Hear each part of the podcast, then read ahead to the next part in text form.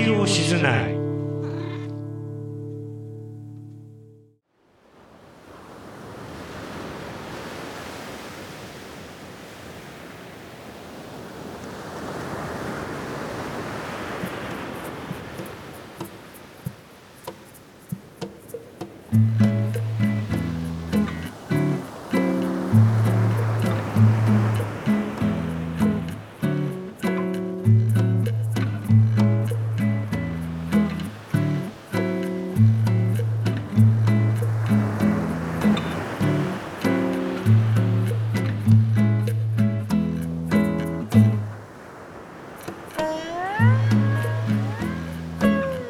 ちは。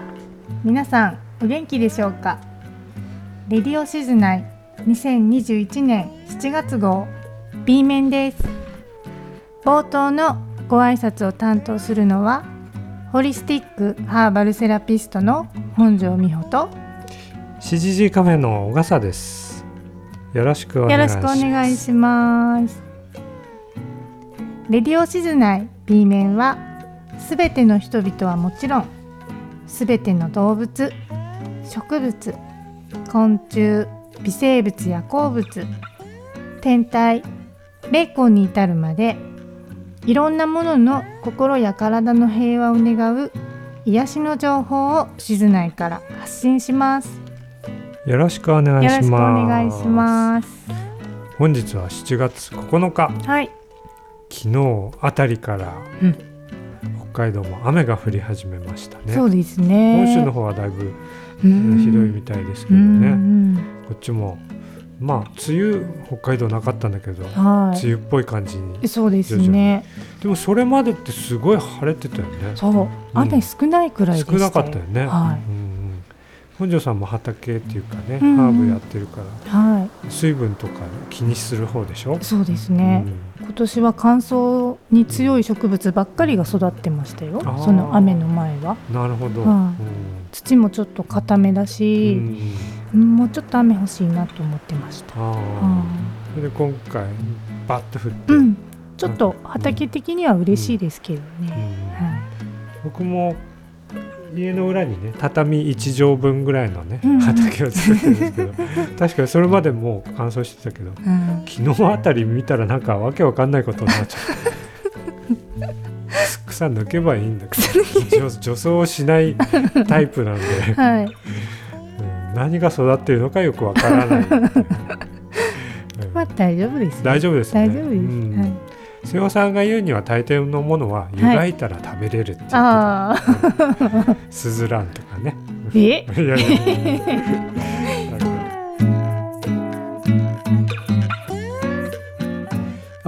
そういえばね、はい。あの今回そう説明するのを忘れてましたけれどうも、ん。今回、えーレディオシズナイ7月号 B 面ということになってますね。はいそうですね、本来はねあの6月号 B 面が抜けてるんですようね。それで7月号 A 面も抜けてるんです。はい。はいサボってるんですよ。完全に。はい。あそうですね、うん。というのも、えー、とこの前ね、はい。あの約1年ぶりぐらいにレディオシズナイが、あのメンバーが集まってですね、うんうん。一堂に会して 打ち合わせ大々的な打ち合わせが行われたと、はいはい。緊急事態宣言が終わった後ですね。うんうん、うんそうですね。はい。あれはなんかよく考えたら1年間何も会ってなかったなと思って、うん。市川さんが「いやダメだ。集まらないとダメよ」みたいなことをあの女帝市川がおっしゃってたんで、はい。うんでまあそれで何が変わったかっていうか、まあ、うん。まあ今回のその本庄さんがね、うん。いや突撃はい。突撃ものの 突撃シリーズ。そうフィールドに出て、はい。こううん人々の声を聞いてくるという画期的な ラジオっぽい番組を。そんな大したあれでもないですけど、「私行きますよ」って言ったらあの本庄美穂の一声がこういう番組。でも私本当はそんなこと言うつもりでうん。あの会議というか集まりに参加したわけじゃないんですけど、うん、あの時の空気感すごい良かったんですよ。あなるほど、なんかうん、口から出ちゃったみたいな。言わなきゃよかったみたいな。いやいやうん なるほどね、はい。うん。やでもなんかみんなもうん。結構うん。面白いなんか企画とかうん。それぞれ口に出してたから、うんうん。あーなんかいい会議だったなとかって、そうだね、うん思います。ううん。ん、僕が嬉しいのはね、はい。結局言い出しっぺが僕でしょ？はい。それでもう僕がねもう多分みんな見るに見かねてはい。あの僕はもうこれ以上何も出てこないんだなと思って じゃあ私たち頑張ってあげないといけないかしらっていうそういう、うん。そういう会議だったのかもなと思ってね後からちょっと反省しましたね。うん。でもいい集まりでしたね。うん。んなんかお会いしたことなかった人も私もいらっしゃったかうんああそらっかそっか。はいうんうんなんか良かったです。そっか僕は一通り皆さんと会ってるからね、うん毎月のよううにね、んうんそうそれでちょっと、うその会議があったんでちょっと番組をちょっとずらしましたということを言いたかったんですね。なるほど。はい、そうなんです。はい、はい。えーよろしくお願いよします。ろしくお願いします。八次はこの7月号 B 面の次は8月号、はい。A 面ということになります。なるほど。ね、またよろしくお願いはい。します。よろしくお願いします。でね、レディオシズ内 B 面としてはですね、うん。初なんですけれどうも、ん。B 面はいつもダラダラしたうん話ばっかりしてるんですけど、うんたまに地域の情報を はい。織り交ぜてみようかと思いまして、はい。いいつも市川さんがやってるよううんなことをうん。我々2人でもやってみようと、なるほど。ねちょっとチャレンジしてみますか。負けずに行ってみようと じゃあよろしくお願いしますよろしくお願いします。美穂さん、はい。はいえーコメリが今日開店したという記事が、えーこれはいつですか？6 6月18日ですね。18日ですね。はい、うん。新聞に載ってました、うん。うんホームセンター大手コメリは駒場の国道235号沿いに日高管内初の同社の店舗。コメリハードグリーン新日高店を18日開店するということなんですね、そうですね、はい。うんうん、行かれました？まだなんです。あ僕もまだなんですけれども、はい。なんかみんなすごい楽しみにしてたみたいでね、うんうん。結構行ったっていう人の話を聞くけどえー。やっぱりホーマックとみんな比較しちゃうね、うんうんホーマックよりうんその品揃えがどうだとかね、うんうん。うん。やっぱり初めはそういう目線で行くでしょうね。そうですよね。うん。でもそのホーマック、うん。まあ日高管内初のうん。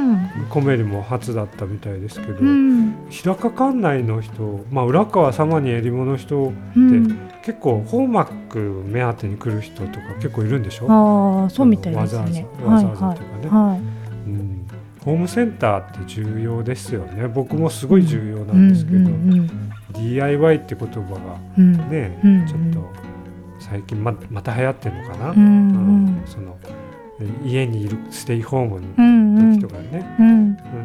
なんか自分でじゃあお金出して頼むんだったら自分でちょっと下手でもやってみようかと、うんうん。そういう人が結構いますよね。そうですね。ホーム多分ホームセンター需要がうん。高まるんだろうと。うんうん。これほコメリハードグリーン新日高店っていうのはう、うんグリーンっていうのはうん、いろんなそういううん、グリーン系の品揃えが多いってことなんですかね。そうですね。多分僕も実は見てないんで。ああそうですよね。これがすごい気になってましたああな私は。るほどなるほど。じゃあ今度行ってみましょう。はいそれでは次のうん次の話題です。はい行って僕が言ってもいいですか？そうですねおはい願いします。やってみようかな。はいえーこれは6月30日北海道新聞。はい。うん。あこう考えてみると市川さんって上手だね喋るのね。うん とってもうん、聞きやすいしこれこれ喋ってもなんか違うなと思う 思っちゃう。まあやってみるか。うんうんえー6月30日北海道新聞うんヨガの日うんインド人騎乗員だ汗これはですね、はい。6月21日の国際ヨガの日に合わせうん。軽芝育成調教センター BTC の調教場の一角でうん。軽芝産業で騎乗員として働くインド人らがうん。仕事の合間にヨガを楽しんだ。へえ。ということなんですけどこの僕はこの写真を見てね 衝衝撃でもないですけど、はい、衝撃でもない。なんかやっぱりヨガって言ったら、インドが聖地じゃないですか、うんうん。だから俺なんとなく僕の感覚でインド人はみんなヨヨガ、ヨガ上手なんだろうと思ったんですけど 意外とみんなあーなんか不器用に片足立ちをしているので、あそっかインド人って言ってもみんなヨガが得意なわけじゃないんだと思ったんですよね。ねえあそう本当にこの写真なんか見たらそんな感じしますね。そうですね、うんちょっとしょうがなく集められてやってますみたいなのが露骨に出てるんですけれども。へえ。でも最近インドの方増えましたよね。うーん、そうですね。最近そういえば求人情報をレディオシズ内でも集めるみたいなことをあはい言ってましたけど、牧場って言ったら常に人手不足みたいな感じなのかな？うーん、あるんじゃないんですかそうねね。うん。あなんかレディオシズ内でもね聞いてる人に、うんそういう求人どこどこ募集してますっていうのをうん。どううまくまとめてうんお。伝えできればなそうとですね。思ってるだけですけどどうしていいかは僕も正直よくわかんないです。はい。なんかね、はい普通にこういうことをうん。なんか募集してますでもちょっと手伝ってくださいでもいいからそういそうねね情報が普通にあればうん。全然お知らせとしてね、うですね。伝えすればいいのかなとか思いますけどね。なんか求人を、えー紹介してほしいといううん方がいらっしゃいましたら、うん、ぜひレディオシズ内にお知らせください。はいはい、はい。本当にそうですよね。うまくなんかここのラジオを使ってもらえれば。そうですね。ねそう。うんまあそれこそ会議の時でもね、うん話が出たんですけれども、うん今までよりももうちょっとはい。聞いてる方の役に立つ番組作りを目指したいな。と思っている。思ってるだけですけれども、なかなか実行に移せない僕なんですけれども、はい。うん大丈夫ですそ。こは皆さんの支えでよはいろしくお願いします。はいはい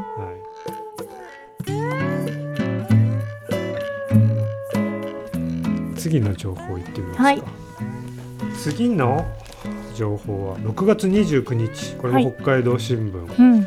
えー日高版というよりも苫小牧の情報なんですけれど、うん。情報というか記事なんですけれども、自己放任うん。苫小牧で深刻化。うん。汚れた衣服で生活。室内にゴミ放置、長期間入浴せず。っていうちょっと暗い話題ですけれども、苫小牧市内で高齢者らが福祉の支援や近所付き合いを拒みうん。生活苦に陥るセルフネグレクトうん。自己放任の問題が深刻化し始めている。うん。放置すれば孤独死や火災につながる危険があり市内の福祉機関は当事者の支援を強化している。セルフネグレクトとなりゴミ屋敷と化した高齢女性宅を片付ける作業に立ち会い現状と今後の支援の在り方を探った。まあそういうふうに、まあ、な長い記事があって、うん。写真がまた衝撃的なはい。すごいゴミだらけの記事を載せているんですけれども、はい。これはですね苫小牧で深刻化ってなってますけれどうも、ん。僕の第6巻ではうん。日本全国ありとあらゆるところにこういう部屋、家がたくさんあるんじゃないかと僕は思っております。は実際ね山手町なんだけど、うん。何年か前に隣のアパートを取り壊したんだけどやっぱりすごい部屋が一つあって、うん。もうゴミだらけでっていうのがあったり、僕の家の隣のうん。ところもなんかすごかったらしいんですよね。とこみ身近なところでうんうん。なんかあるんですよね。うん。うん。だから、うん見てないから新聞でこういうふうに記事になって写真になったらうん。えー信じられないになるし、うん。話を聞いても信じられないうん。になると皆さん思うんですけど、うん。そういう方はね。うん。でもね僕もね正直言ってね、はい。その気持ちがわからないではない派なんですよ。うん。なんか一応僕は生活するのにお店もやってるしはい。その日曜日休みの日とかにうん。部屋を掃除してっていうのはあるんだけれども、例えば細かいことなんだけど、うん。例えば何でもいいんですけどうん。本でも書類でもポンってテーブルに置いちゃうでしょ、はい。それでそれはただ本棚にしまえばいいんですよ。う。ん。それはい1分かかんない30秒かかんないことなんですけど、うん。この放置したもの置いたものをねなかなかうん片付けられないんですよね。うん、それははい、面倒くさいとかじゃないんでしょうね。何なんだろう。そこがね、うん。この分からなさなんだと思うんですよ。ん。近くにあったら次使うのに楽だからとかそういう。そうじゃないんです。これはね僕は直感でね、うん。これは置いといてもここに本を置いといても読まないぞっていう直感で分かってるんですよ。直感で分かってるんだけれどもどうしてもうん。それがそれを片付ける気になれないっていう。それはまあ日曜日になったらうん。そうだ俺が悪かったっつって片付けることになるんで そこがはい。その社会的な人になるかそうじゃないかうん。の境目だと思うんですけれうども。日曜日は僕の社会科の 時間です、どうですか？本庄さんは片付け派、私いや片付けたい時はもう片付けるし、うん片付けない時はもうちょっと面倒くさいっていう気持ちでやるから、うん。やるってなったらうん。一気にガッとやっちゃうんで、うんそこら辺自分のうん。なんかメリハリになってる感じですかね。やっぱり基そう本、ね。基本でもうん。片付けたいそうそうか。かもしれない。うんでも同じ場所に同じものがなきゃダメっていうタイプではないんです。なんとかなってればいい そうなんとかなってればそうだねないいかなってそうそうそういう。そこはあれだよね自分を許してあげるそうそうそう。どこまで許してあげるかっていう。こう棚にの、入れないとダメっていうになると、ね、そこでここがが折れちゃう場合があるからね。うんそうなんです。なんか無償に片付けとか掃除したくなるときはうん結構自分がすっきりしたいとき、ああなるほどね。そういう時にうんガガガガってすごい勢いでうんやっちゃうときはあるうんかな。どうだろう。でもこうやって溜まっちゃうっていう方はうんそういう心理とはまた違うでしょうね。まあ一応この記事には年配の方がっていうふうになってるんですけれども、正直言ってこれは僕の知ってる限り年配の人に限らないと思います。うん。だからあなたの周りにもきっといますっていう、うん。そういううん。そういう感じだと思うんですけどうね。ん苫小牧とかうん。札幌に限らず身近にちゃんとあるんですよね。うん。そこはやっぱりなかなか隠れて出てこない当然部屋の中だからねうん。出てこれないけど。難しい問題ですよ。難しい問題ですね。うん。うん。ゴミを片付ければいいではないと思いますね。そうだね。うん。うんそうじゃない、うん。なんか内側のね、うん。精神的な部分はきっと。まあセルフネグレクトっていう、うん。まあ、自己放任うん。放任っていうかね自分を大事にしてあげられないっていうことだよね、うん。多分ね。う。ん。だからもしこれをねうん。そういう問題がいろんなところであったとしてうん。どうすればいいんだっていうふうになった時にどうすればいいの？なんか結局法の整備っていうふうになったとして自分のことを、えー放置しちゃうんだからうん。法律で自分のことは大事にしなさいっていう法律ができるのか、それもまたなんかそれを法,、ちょっとうん、違うような。法律で決めちゃうのもってて思うでしょ、うん。だから根底を何とかしなきゃいけない。うん。じゃあ根底って何？ってなると自分を大事にする？うんどうやって、うん。それどうやったらそういう気持ちが育まれる？まあ教育は多分すごく深く関わってるよね、うん。子供の頃のってうんいうね、うん。うん。何かがなくなっちゃうって思っちゃうんですかね。こういう状態でいることでうん。この状態でつうん。何か包まれてる感じはもしかしたらこの方々にはあるかもしれないからうん。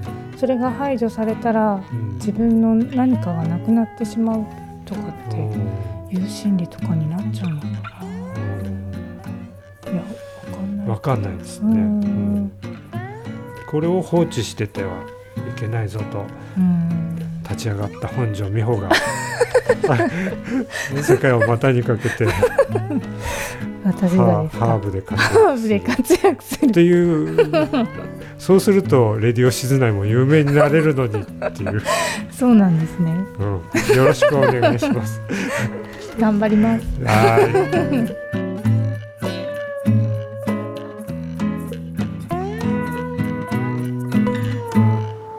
それではレディオシズナイ7 7月号 B 面後半の番組を紹介させていただきます、はい。えー心に枕セラピー占い愛好家佐渡貴子さん佐渡貴子さんよはいろしくお願いしますよろしくお願いします。えー静内トーク村ラジオテーマはペット。ペットだったんですよね、はいこれいつもなんとなく順番アニコンの方が先でうん。徳村ラジオっていうのはあんまりみんなどうせ聞かないだろうから 後ろに入れてるんですけれども、はい。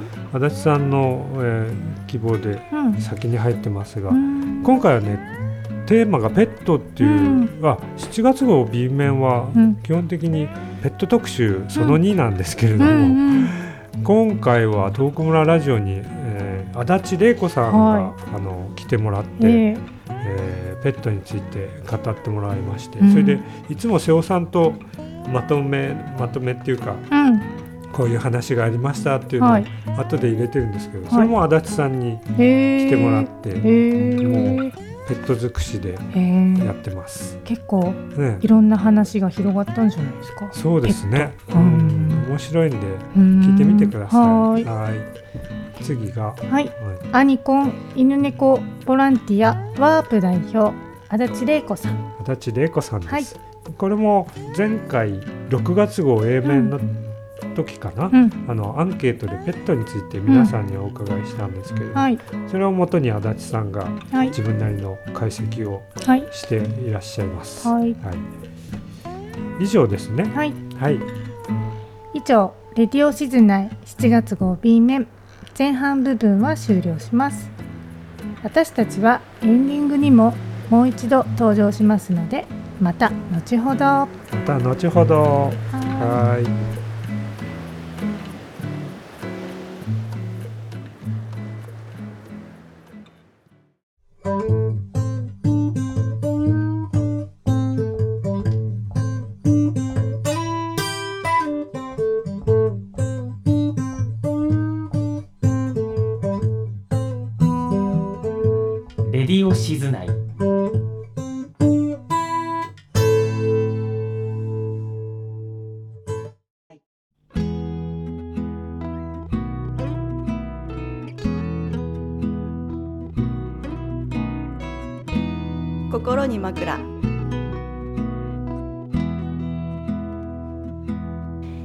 心に枕。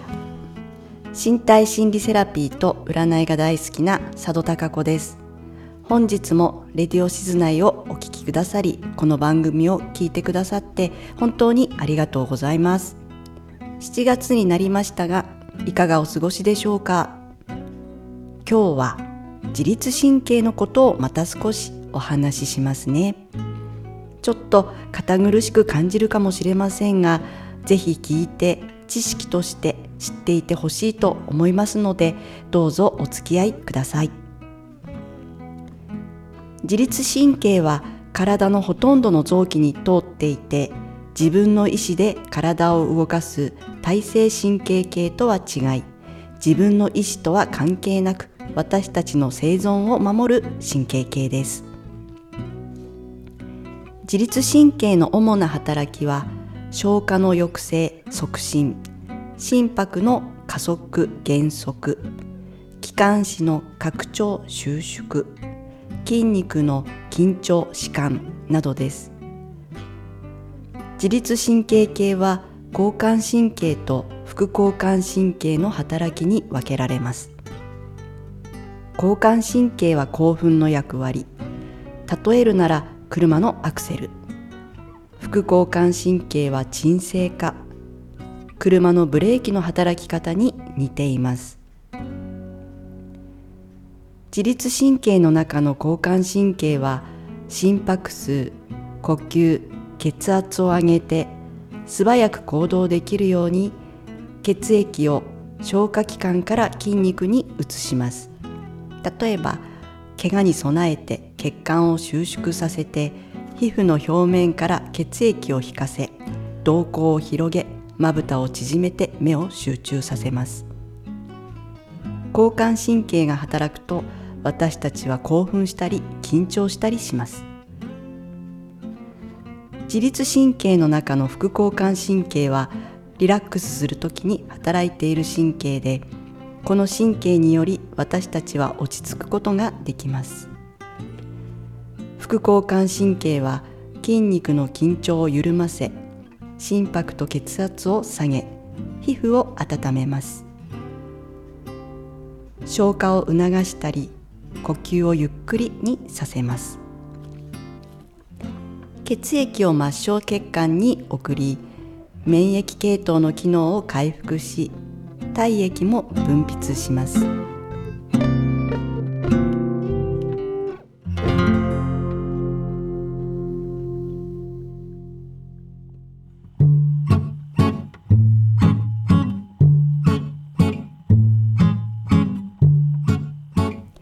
例えば会議などで重要な提案をするということを想像してみましょう。落ち着きがなくなったり緊張して筋肉が硬くなったり息が浅く速くなったり口が乾いてきたりドキドキするのではないでしょうか。終わるとほっとして体の力も抜けて息が深く吸えるでしょうしお腹がすくかもしれません。やり遂げた高揚感を感じながら徐々に落ち着いていきますね。こうして毎日私たちは大小ありながらも緊張して緩む。緊張して緩むを知らずに繰り返しています。そしてここ10年くらいでこの自律神経の中の副交感神経の研究が進みリラックスの副交感神経が2つに分かれていることが分かってきました。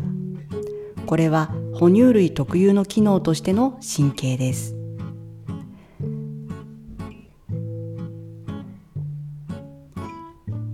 まずは一人でリラックスする時の背側瞑想神経。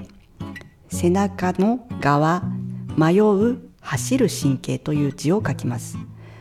この神経は頭の脳幹の後ろ側から伸びて主にお腹を通っている神経です。私たちは一人でゆっくりしたいと思うことがありますよね。この背側瞑想神経は一人で自由気ままでいたい。一人でぼーっとしたりゆっくりお茶を飲んだり休む神経です。休息消化の神経です。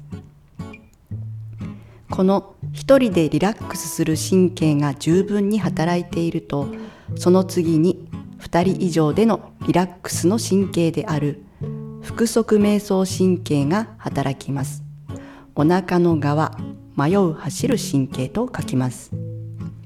この腹側瞑想神経は脳幹の前側から伸びて主に耳や喉心臓を通っています。腹側瞑想神経は社会的つながりシステムの神経と呼ばれています。私たちは他の人と心地よく一緒にいるためにはある程度自分の心拍が緩やかに下げられていないと快適ではないのです。ちゃんと一人で休む時間を充実できないと誰かと一緒にいるつながりの時間を持つことは実は難しいのです。哺乳類と先に言いましたが動物の群れを思い出してみてくださいね。群れることで危険から身を守る働きがあり安心と安全を感じられるわけです。私たち人間もつながりの感覚があることでの安心感は必須です。さて先ほどの背側瞑想神経は一人で休んだり消化を促進する神経ですがもう一つ危険な時に凍りついてシャットダウンして身を守るという役割もしてくれます。危険な時に交感神経アクセルの役割が逃げたり戦ってくれたりもするのですがむしろそれが逆に危険だったらシャットダウンして身を守ることという働きをしてくれます北海道ではよく道路に鹿が飛び出してきて車とぶつかるということがありますよねその時に鹿が一旦ぶつかった衝撃で動かなくなったのに少しすると起き出して山に帰っていくということがよくありますよね。鹿のこの行動が背側瞑想神経の効率期シャットダウンの働きです。もし鹿がこの車何とかしてやろうと戦ってきたら果たしてどうなるのでしょう？極度の温存モード命を危機から守るための働きがシャットダウンです。生命維持だけが目的なのであらゆる活動を低下させます。人がこの状態になるとうつや引きこもりなどの状態になるのです。ちなみに鹿が車にはねられた後に起き上がって体をブルブル震わすことで体からショックを逃がしているのです。なのでまた元気に行動できるんですね。私たちは生きるということが大きな使命命題です。心臓を動かし呼吸をし血液を循環させて栄養を取るために消化吸収する。その自律神経にはアクセルの役割を果たす逃げる戦うという積極的に行動するための交感神経とマイルドなブレーキ一人で急速消化を促す背側瞑想神経そしてもう一つ急ブレーキである効率期シャットダウンの背側瞑想神経。背側瞑想神経にはマイルドと急なブレーキの2つがあります。そして最もマイルドなブレーキであるつながりを感じる腹側瞑想神経があるということを覚えていてほしいのです。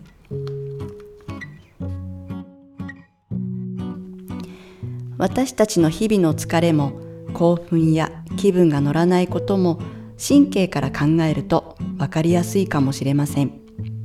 そして自分では好ましいと思えない行動状態も生命を維持するためにとっている戦略です。今疲れていると感じる方はしっかりと自分一人で休む時間をとってあげてください。1日10分でも極上の濃厚な一人時間を作れるといいですね。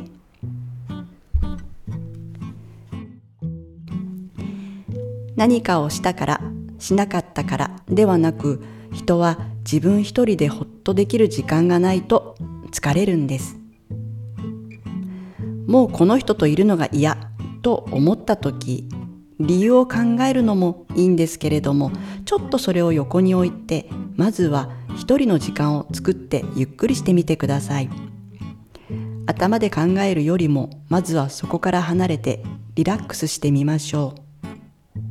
案外自分の一人時間が足りなかったせいでのそんな思いであることも少なくありません。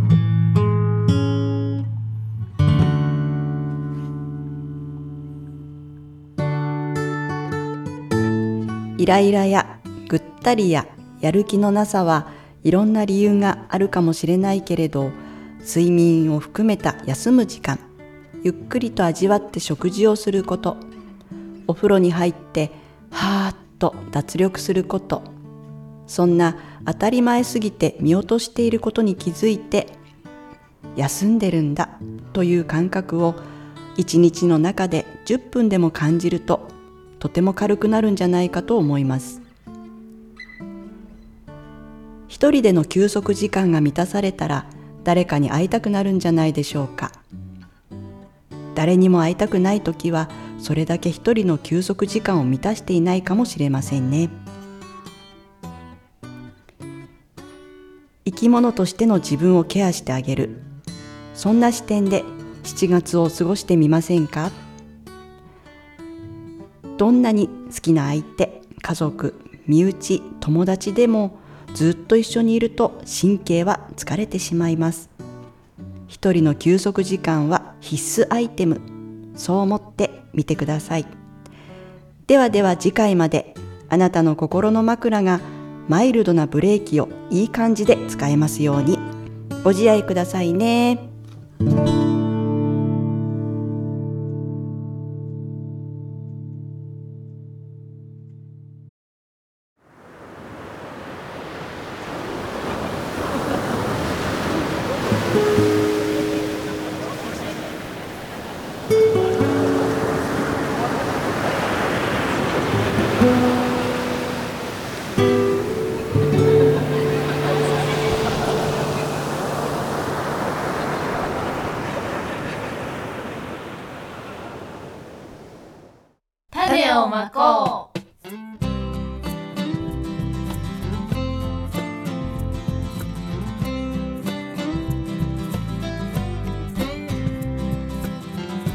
種をまこうのお時間ですこの番組は畑や家庭菜園などにまつわる、えーよもやま話や、えーコツやヒントなんかを楽しく語らおうという番組です担当するのはしじじいカフェの小笠と福沢花です。はい、原のりこですはい、よろしくお願いしますよろしくお願いします。えーと今日は7月の4日ですねはい。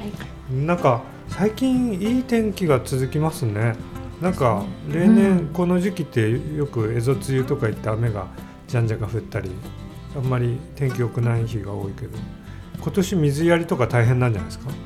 大変ですね。今大変ですね。ね。明日あたりから天気が崩れるような、うん。地面が硬くなってます。割れてますよね。もうね。かわいそうにっていうぐらいな、うん。で今日日曜日ですけど二人ともなんかやっぱ畑作業してきたの？はい。してきました。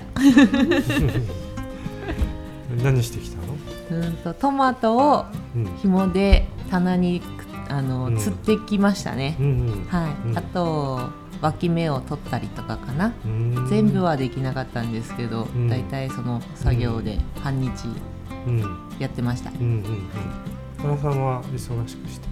た。はい、うん私もトマトの、うんハウスの中に植えてあるトマトがう、んもう天天井っていうか、うん。ある程度伸びちゃったので、うん芯を止めてう、ん。であのカチャっていうテープでカチャっていうテープ？あ 機械で。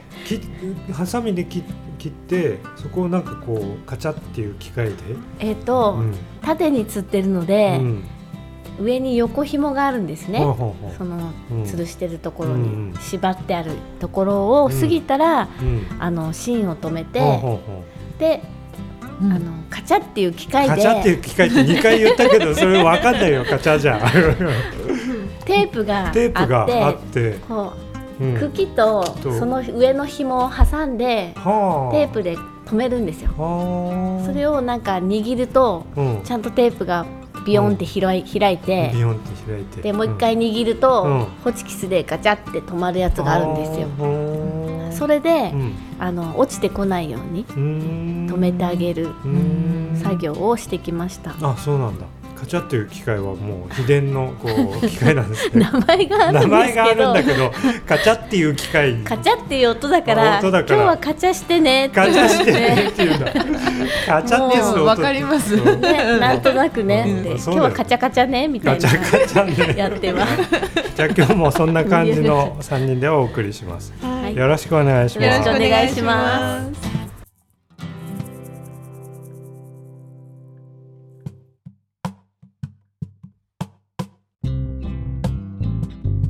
さて、えー今回は何からいきます？ネギネギっていうのか。いきなりネギ？いやいいですよネギ。うん。ネギはみんな植えてる？はい。植えてます。あ植え。てんの？花ちゃん、はい。長ネギ？長ネギは母担当です。あはは。長ネギはまあ種はまあ2月本当は2月ぐらいから巻くそうですね、2月にうん。巻いて、のうん。すごく時間がかかるので、うん。最初ねなんかこう鉛筆の芯ぐらいのがピョーンとこんな感じで出てきますよね。ネギ種まいたら鉛筆の芯、うんでもシャープペンシルの芯。そうですね、うん。シャーペンの芯ぐらいのね、細いやつね。細いやつね、こんな感じじゃない？そうそうそうそう。なんか俺曲がって俺曲がっててね、うん。よく観察してますね。すごい。すごくはないけど。今一生懸命手を見てどんな形だったかなって考えちゃっなんかこんなんでさ。た。そうそうそうそう。2月に巻いて、6月ぐらい定食うん。で結構それまでかかっちゃうので、うん。三四うん。五うん。六？種からやると大変ですよね、うん。でもうちょびっと作るならいいけど、うん。たくさん植えるんだったら、ん。うん。自分で巻いた方がうん。種もいっぱい入ってるんで、うん。売ってる種の、うん。だから巻くのも巻きやすいしただ真っ黒なんで、うん。あれだけどう、ん最初に巻くとしたら何に巻くの？ポッポット、うんと昔はうん、地面を少し掘って掘って。でちょっと周りを囲って、うん。上にトンネルして、うん。ちょっとあったかくしてそこに巻いてたんですけど、うん。だんだんとあの虫とかがやっぱりつくので,、うんで今は発泡スチロールとか、うん。ああいうの中に土入れてうん。パラパラって筋巻きにしうて、んで育てて、うんである程度うん。3 0センチぐらいまで大きくなってきて、うん。まあ鉛筆ぐらいの太さになってきたら、こう外にうん畝を切って胸を切って。少し深深めに切深めに切っってこうちょっと逆さになりながらうん。置いていくんですよ。ああ深めにっていうのは結構の深さなんだ。ちょっと深くあの、うん。持っていくから、うん、そうですよね。やっぱり最初をちょっと深く掘っとくと、掘って、うん。土を盛るのが少なくて済むので、最初何？こうこっちに避けた土をこっちに避けてここに植えるのかな？ここちょっとラジオでこれでいいんだろうかって思っねちゃうけど、そうです。土を片方に寄せて。そうですね。それでそのここに植えるんだよね。そうそのきそれで溝のところに置いて、うんうん。であの横になっちゃうとうん。曲がったネギ、曲がりネギとかって言いますよね。うん。になっちゃうのうでんま、っすぐ立った状態に土を少し根元にかけてあげてうんうん安定させて。それが難しいんだよね。土の壁にちょっともたれかもたれかかるぐらいだ。そうですね。うん。そうするとまっすぐに。うん。まっすぐにね。あの土を持っていくタイミングって、う例えば10センチこう盛るとかそういうのはあるんですか？あの股になるとこあるじゃないですか。はい。葉っぱと葉っぱのうん。分かれ目みたいな。うんあそこぐらいまでうん。持ってあげる。ああ隠してあげるっていうか。そうですね。ん。そしたらまたそれが伸びて上に上がっていくのでうんまたそこに隠してあげる。隠してあげる。うん。それを定期的に見てあうん。今だなと思ったら持ってあげれば。そうです。ねうん。盛らなくてもうん。一応ネギにはなるんですけどうん。白い部分が少なくうなっちゃう。ん。持ってあげると白い部分が多くなるという、そうですよね。そうですね。あれがねまっすぐやるのがすごい難しいんですよ僕僕っていうか。大抵なんかもうこういうふうにやって適当に土をバーンかけるでしょ？そしたらこんなんなって。それが、ね、だから最初にこのクワでうん。この壁を作ってあげるのをちゃんとしてあげると楽ですよ、なるほどね。ううん。で反対側からうん。こう土持ってある上から行くとまた深くなっちゃうので、うん。その土のないとこ側からこうやって2本ぐらいずつ？2本ぐらいずつ？本当は1本ずつでいいんですけど、うん。大変だから2本ぐらいずつ苗をこうやって。うん。ちょっと間隔を空けながら。うん。ああいうのやるとやっぱり農業って大変だなって思いますね。ずっとあの人は何やってんだろうってぐらい ずっとこう穴の中に顔をねうずめながらこうやってやっていくという。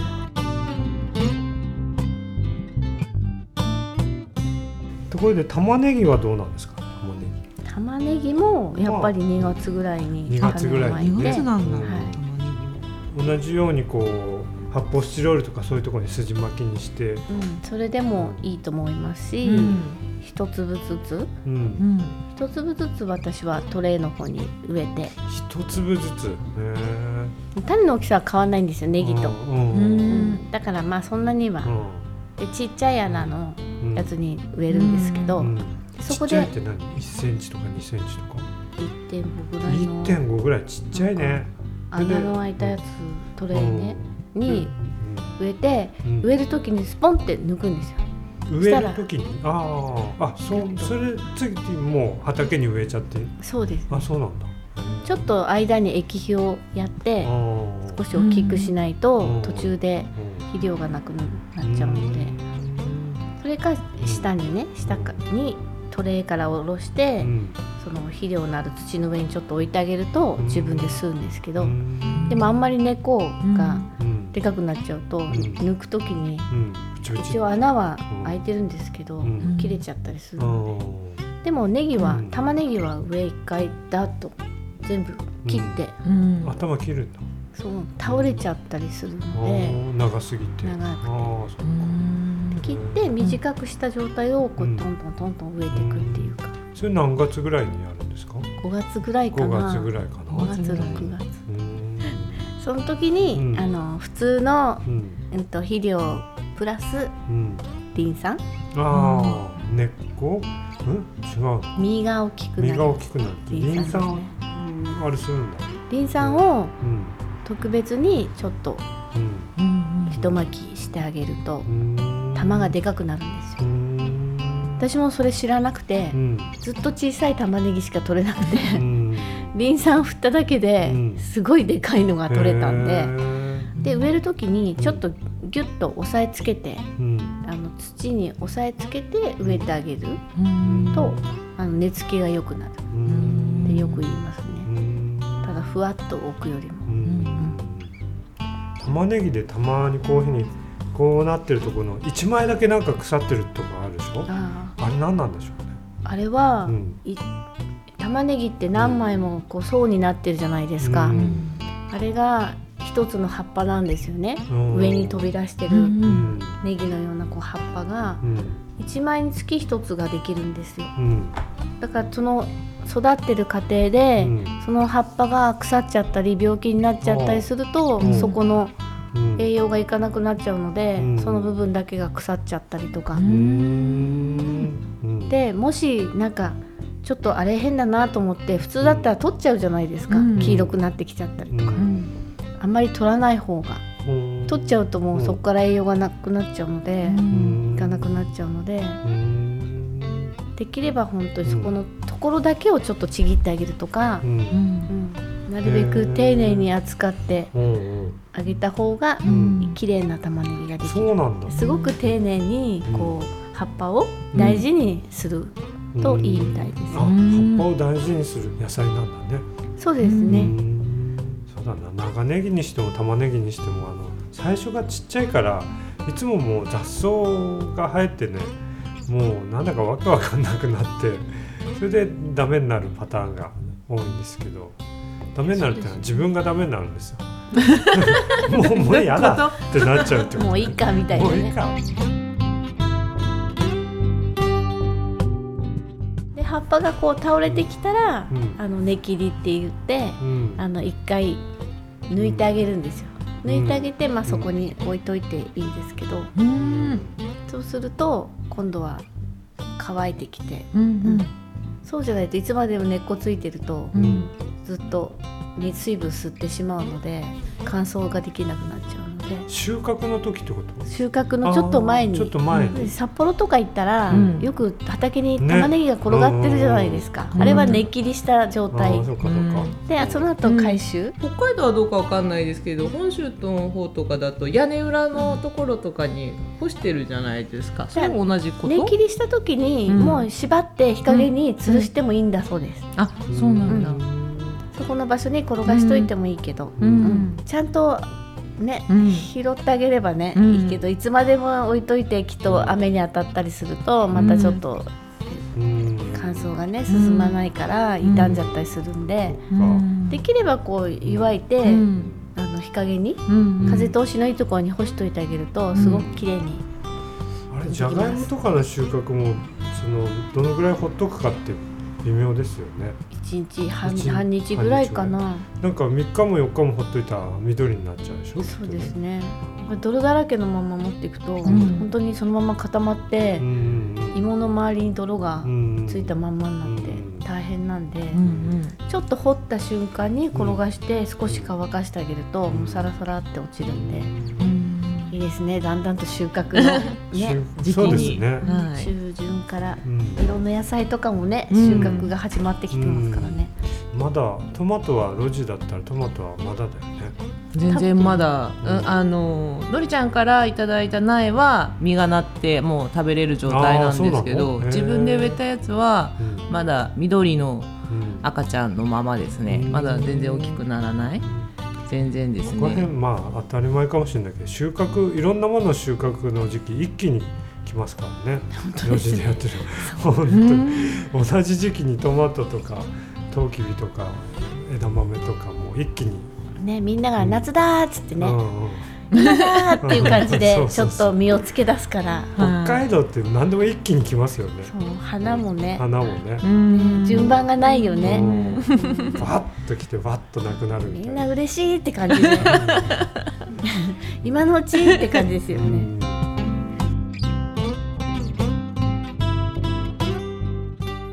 じゃがいもはうん。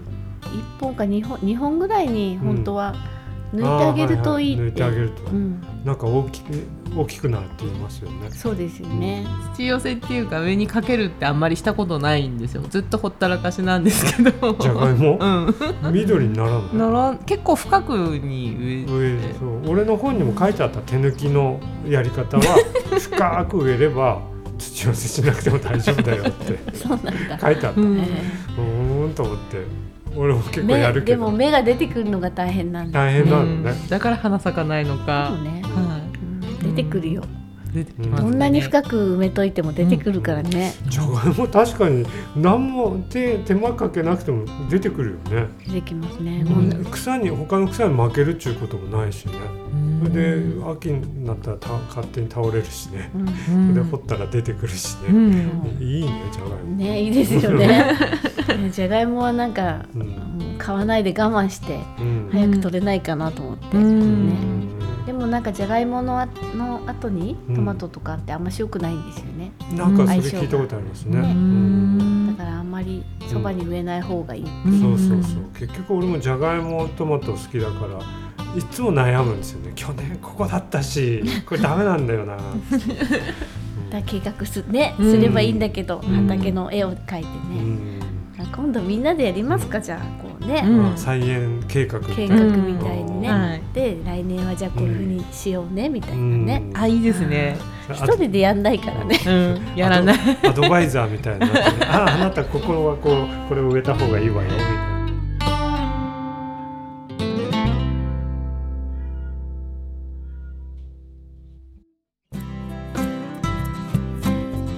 今回「レディオシズ内 B 面7月号 B 面ペット特集その2なんですけど。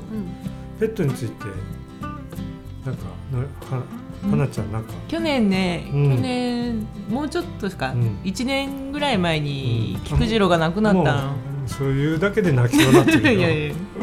大丈夫ですけど。でもやっぱ寂しいですもんね。うん。飼ってたワンちゃんが。はい。何歳ぐらいだったの？11歳ぐらいか。うーんじゃあ花ちゃんが子供の頃から可愛がってたそうですね。あ違う。違うかいつの 話花さんはペッペットについて何かあります？まあおじいちゃんばあちゃんたちにしてみれば、うん。癒しみたいな。うーん。いいみたいですようね、ん。よくセラピーとかにもね、うん。使われてますけどね。花さんちは犬は飼ってる犬もいます。のあ犬も飼って番番犬っていうかそうですね、うん。私は犬派だったんですけど、うん。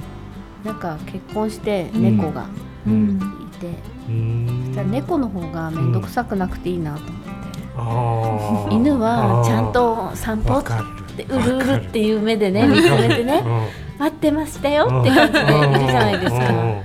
猫はねうん。勝手に行ってあんまりしつこくするうとん。逆にねうん嫌がられてでもその方が楽でいいなうん僕も猫派ですけどたまにその犬を連れてきてそこに、この前も繋いでたんだけど、可愛いよねやっぱりね。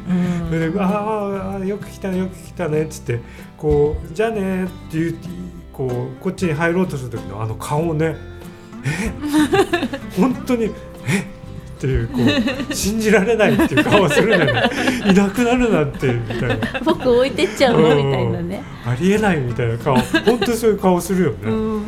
猫だとそうはならないよな、それはそれでやっぱりそういうのがねやっぱり好きな人はいますよね当然、キツネもなんかペットとしてこう日本じゃないですけど海外じゃ飼ってる人いるじゃないですか、うんなんかです結構可愛いんですよ。なんか懐いて人の手にこうスリスリするんですよね。うん。でもキツネって臭くない？臭いのかな？通った後って匂いがしますよね。知らないそれは。ん。そうなんだ。知らない？花ちゃん知らない？いやそんなに近く行かないですもん、近くっていうか、うん。あここ通ったなって匂いが残していくんですそうなんだ、臭いんですよ。それの匂いがねうん。どんな匂い？臭い匂い。臭い匂へえどっちかというといい匂いではないよね。いいい匂いじゃないへです、えそっかそれは感じたことはないな。ねだからやっぱりね。うん。タヌキとかだと匂いするタヌキの方がしないですね。のあそうなんだ、うん。へえキツネはじゃあどキツネが一番匂いは。キツネは多分縄張りみたいなので。ほうだから絶対に餌猫の餌とか食べてったらそこに糞をしていくんですよ、うへえお皿の上に糞をしていくんですすごいね、すっごい憎たらしいと憎たらしいね確かにね、うん。食べてってうん。ここは自分のっていそなのうん感じ人間じゃねえって言いたくなるね。人間じゃねえしへ人え間じゃないですよ本当に。ギャンギャンと、あの鳴き声も独特だよねキツネね、うん。なんであんな鳴き方するんだろえー猫がいじめられてんのかと思ってう、最初うん外にね北海道に出してって 助けに行ったんだけど、うん。違ったみたいと思ってうん。帰ってきて、すごいなんか悲しい声ですよ。ギャーンって言いますよね、うん。なんでどうしてそんな鳴き方なのって言いたくなるよね。キツネもかわ悲しい動物ですね。うん。なんかね、うん。なんか。ねもっとね可愛く鳴けばもっと違う、うん。なんかこう確かに悲壮感みたいななんか寂しげな感じがするよねあの動物ね、ねそうですよね、でもね、うん。頭いいからね、うん。2メートルぐらいの距離から絶対に遠くにも行かないし近づきもしないでうん。持っていくんですよ。うん。そうするとそのくらいで止まって座ってこっち見るんですよ、へえでまた近づくと2メートルぐらいちゃんと間を空けてずれるんですよ、へで私が戻るとまたついてくるんですよ、へー。すごい憎たらしいんですよ。憎たらしい憎たらしいもうバカにされてると思って。追っていくんだけど結局もう諦めて帰ってきました、へえ面白い。そんなことばっかりやってるよ、ね。まあペットというか動物の話になりましたね。はい。まあこんな感じではい。種をまこう終わりますが。はい。来月に向けて何か抱負か何かありましたら来月は収穫。それこそ収穫が、もう結構いろんな野菜うがうん。ピークですね、きっと。そうですね。楽しみですね。楽しみです。それでははい、皆さん畑作業頑張ってください。はい。はい頑張ります。ありがとうございました。ありがとうございました。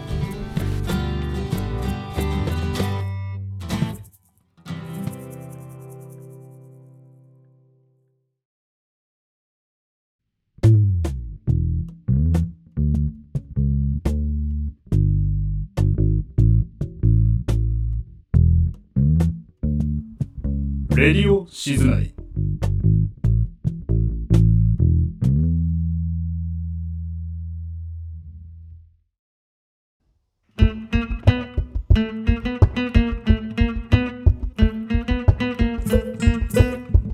突撃どこでもドア。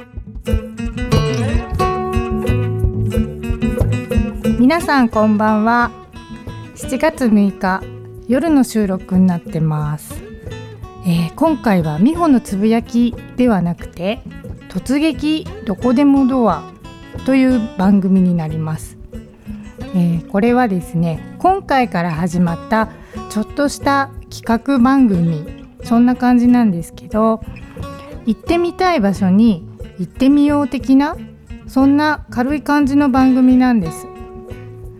この企画でちょっと思い浮かんだ行ってみたい場所があったんですよね、えー浦川在住の荒木さんっていう私の、えーお知り合いの方がいらっしゃるんですけどそちらのご自宅のバラのお庭まだ一度も訪問したことがなかったのでちょっとこの機会にいいチャンスかなと思って連絡をしてみたんですね。そしたら OK の返事をいただけたのでちょうどこの「どこでもドア」にちなんだいい感じでお伝えできたらいいかなと思いました。でいい時間になりそうだなと思っていたので先週からちょっとワクワクしてたんですよね。で荒木さんから先にこう送っていただいたバラの画像を見たりしてイメージを膨らませながら待ってたんですけどここ数日雨が続いてしまったので見頃が過ぎてしまったようなんです。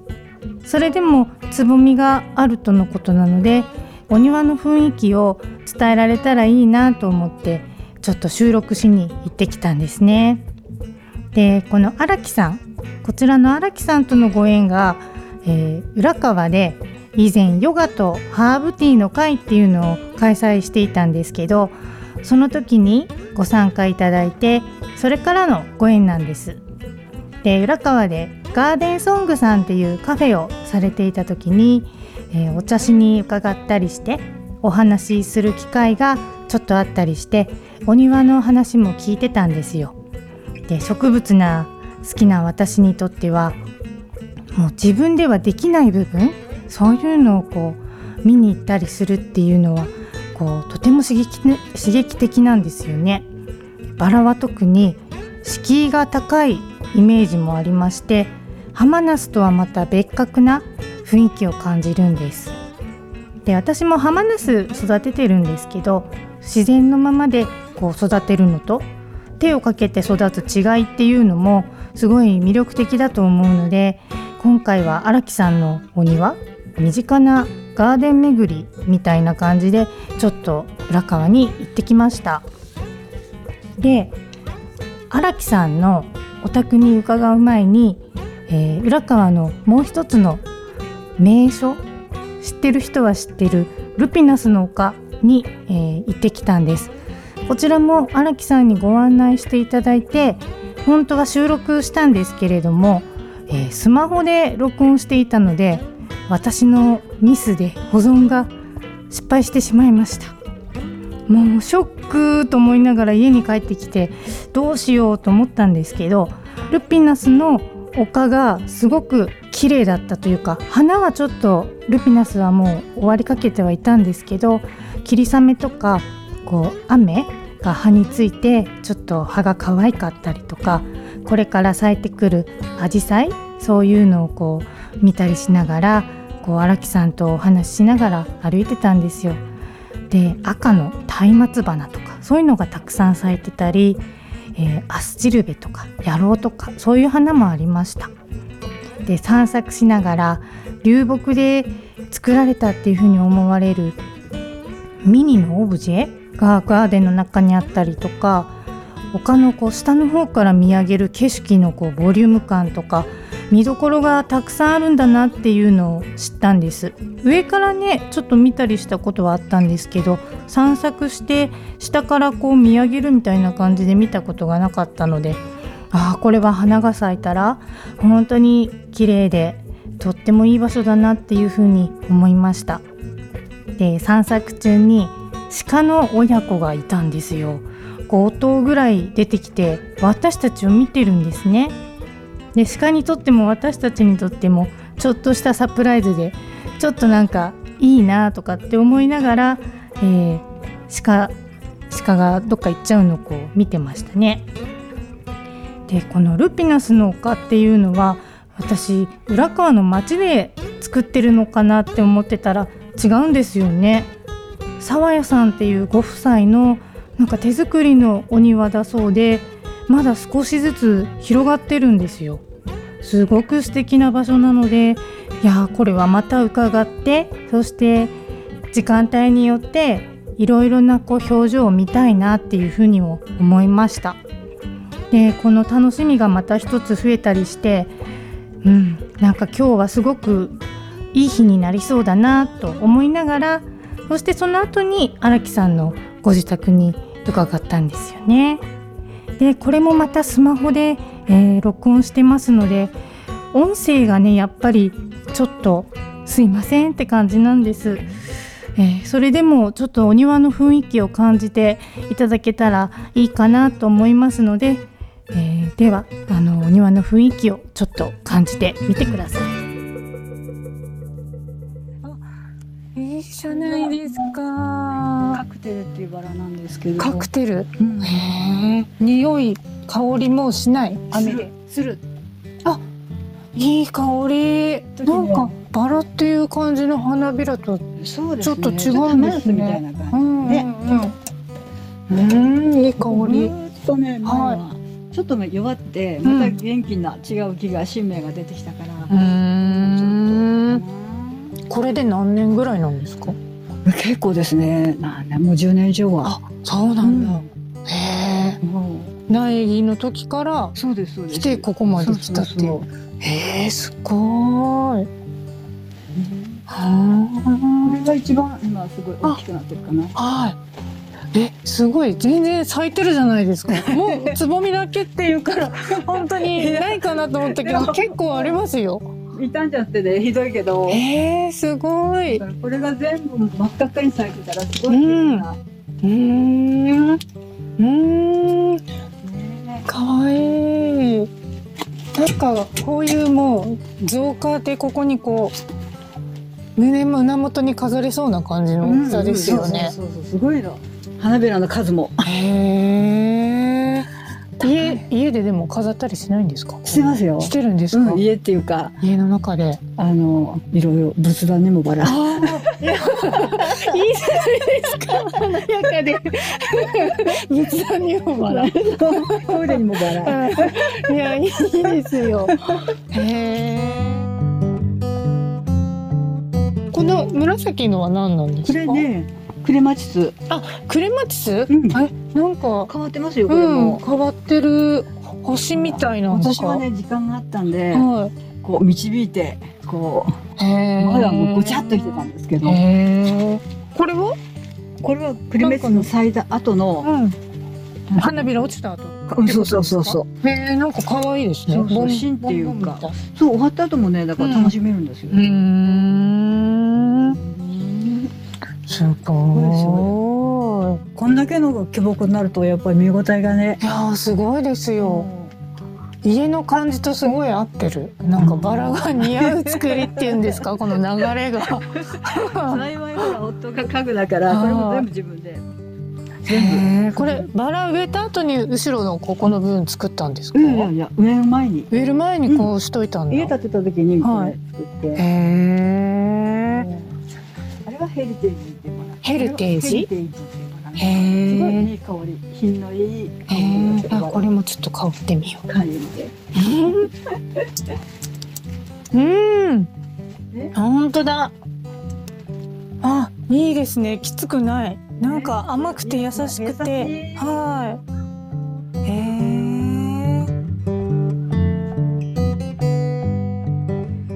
えー今録音したものをこう聞いてちょっと伝わったかどうかえーからないので一応こんな感じでしたという感じで、えー私が少し説明をしたいと思います。えー荒木さんの、えーご自宅の裏にある、えーバラのお庭、えーそこはまず入り口にアーチがあるんですね。ピンクのバラが少しとクレマチスが、えー伸びてました。で家の裏にはこう壁を伝うようにバラが伸びてるんですね。すごく綺麗に伸びてるので窓際の額縁のような感じでこう伸びていてで枝もすごいしつぼみもすごくたくさんついてました。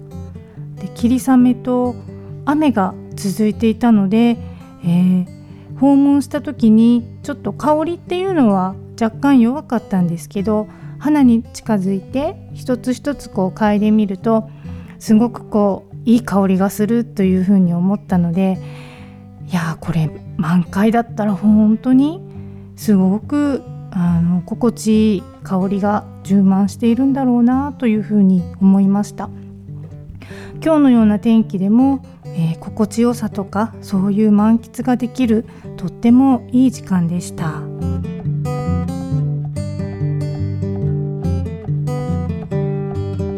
で私が特に気に入ったバラの花カクテルという種類のバラがあったんですね。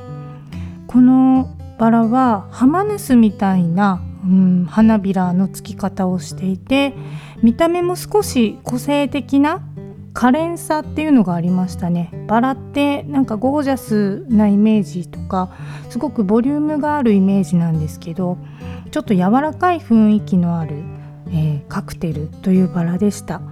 香りもすごくいい香りであのなんて言ったらいいのかな。すごい甘さとふわっと香るあの香りの濃さっていうんですかね。そのバランスがすごくいいなというふうに思いましたね。これが藤棚で。あ、藤棚で？そうこへれはね、うんあ八重の藤なんですよ花が。え。うん。すごい勢いで落ちるとねボトンって、ああ、なっちゃうんですね。そうそうそうそう。へえ。あれちょうどおやめうん。あ、が可愛い勝負か花勝負。うんうんうん白いの可愛い。へえ。いやーいいなこんなのがお家のおとこ天気の時は、うん。テーブルクロスを引いて、うんコーヒーを飲みながらいいですね。これは最高ですよ。そうタイミングのいいお客様はねいやー本当だ。いやー本当ですよ これ。こっちが工房あここで家具？家具を作られてるんですね中見れるんですか？今あげるしかないからあ物が置いてあるへえ。あすごいすごいですね。道具がいっぱい。道具だらけだな。いいですね。またこれすもね可愛いバラなんですよこれ。ねうん。可愛い。一回雨ついちゃうともうすぐ。確かに確かに。これあれですか？そぎとかで増やしてんですか？こういう。新しい苗を植えてんですか？そうそうそうへえそうもどんどん大きくなるからうん。導いてって、うーんこの花柄摘みがこうなると大変なんですよ。そほとんどなんだねやんなくていいけど、うんもうほとんどもうこれはもうダメですね。そうなんだ。これはでも毎年楽しみですね。花が。次から次いてうね、ん。だからこれを送りますとうん。藤が終わるとバラが咲いてくるっていう、順番に。にそうなん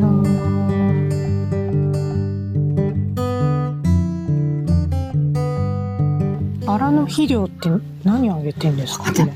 あこれも。これはうちの夫がごバラは、はい、消毒も全部。自分あでだから種類も自分で勝手に注文して。ーそうなんだ こんだけあったら十分だけどねなんか思ってたよりも土の量が少ないんだと思って。あここんな。これ下穴開いてるからうんうん。地植えみたいな感じ？ああ下じゃなくてー。うんうんうん。飾りで。そこに行ってる感じですね。ああそうなんだ。へえその木はなんかあれなんですか？あれはね、うん。うん花街道、花街道、うん、これもすごい綺麗な木花咲きます花が咲くんですね、へえこれライラックあーすごいな。バラって育てるの大変だっていう、ちっちゃい庭でもやっぱりね。いや全然ちっちゃくないじゃないですか、草はうん。もう遠慮なく来るので、うやんっぱりこうバラなら芝とかも綺麗にしてた方が見やすいでしょ、うんうんそうですね、うん。こここの手入れの方がちょっと大変なのかなって感じします、こっちよりも、タンポポだとかね、うん、クローバーだとかももう本当遠慮なく、出てくるから、うん。綺麗だったんですけど、みんな広がりましたね。うん。うん。昨日まで一昨日までは綺麗だった、うん。ねきっとそうだったんだろうなってみんなついてたんだろうなっていう感じですもんね。へえ。みんな家から見えるんですもんねこれがね。そうです。そそっから眺めたり。流しをしながらね。あーあここが。大そうそうそう庭を見ながらいやいいですね。花見えて。る。そうなんですよ。へちょっと折れかかえ。ってるから添え木してあげないと。うん。このカクテルって言いましたっけ？カクテル。うん、これなんかすごい気に入った可愛い。鮮やかだし、うんそうなんだ。これはねホトトギスって言うんですけど。ホトトギス、うん。へえそれ花咲いてる状態なの？花咲いてる状態。え？葉っぱと？地味でしょ？うん同じような色の花ですね。うーん。だからとりあえず、うん。もう雑多な庭だったから、うん。今年は高いもあの背の高いものを後ろにやったり、うんうん。とりあえずちょこちょこっとずつ。うんやり始めて庭作りも。えー、白は白でちょっと固めた方がいいかうんなとかね、うんうんうん。やでも力仕事ですよ。本当に。そうですね。根っこから掘り起こして動かすのはね。楽しいけどね。楽しい。大変だけど。うん。大変だけど綺麗に咲く分ね楽しみがありますここよまたこのほらこの辺の草うんね、うん。どんどん草が気になるっていう。はいへえよかった。中に入ってコーヒーでもえいいんですか？飲んでいきませんかえー、ありがとうございます。いえいえで少し庭の中を入っていくと、えー藤棚があるんですね。で藤棚の下には、えーテーブルと椅子が置いてありましてそこでコーヒーとかハーブティーとか飲みながらくつろげるスペースっていうのがあったんですで荒木さんはなんか狭いわっていう風にね自分のお庭のことを言ってましたけど全然狭くなくてすごくあの静かにその庭を楽しむっていうことを考えたら十分な広さのあるお庭でしたね。で庭っていうのは心のゆとりづくりととってもリンクしてるなっていうふうに改めて思ったんです。家の中で植物を育てたりすることも同じで自分に戻ってくるんですよね。心地よさとか循環する喜びとかいい時間とかいい場所っていうのは自然に触れたらどこでだって作れるんだよなっていうのもこう改めて思いました。で晴れたらまた植物たちの表情を見に出かけたいなっていうのもなんか改めて思いましたね。休息もそうだし庭に行くっていうのはうんちょっとしたエネルギーの充電とかにはとってもおすすめの場所だなというふうに思いました。ね、私にとってもすごく今日はリフレッシュの時間になりましたし皆さんにとってもちょっと、うん、自然と触れ合える時間そういう楽しみにつながったらいいかなというふうに思いました。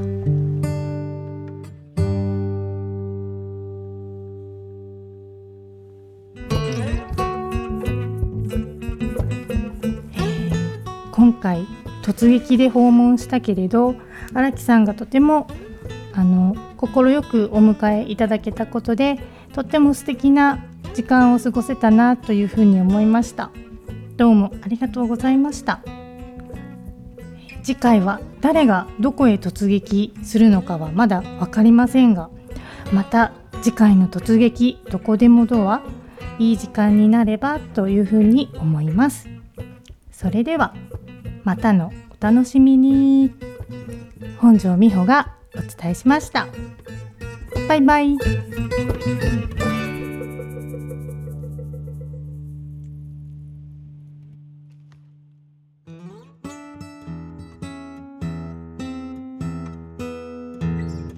静内トーク村ラジオ。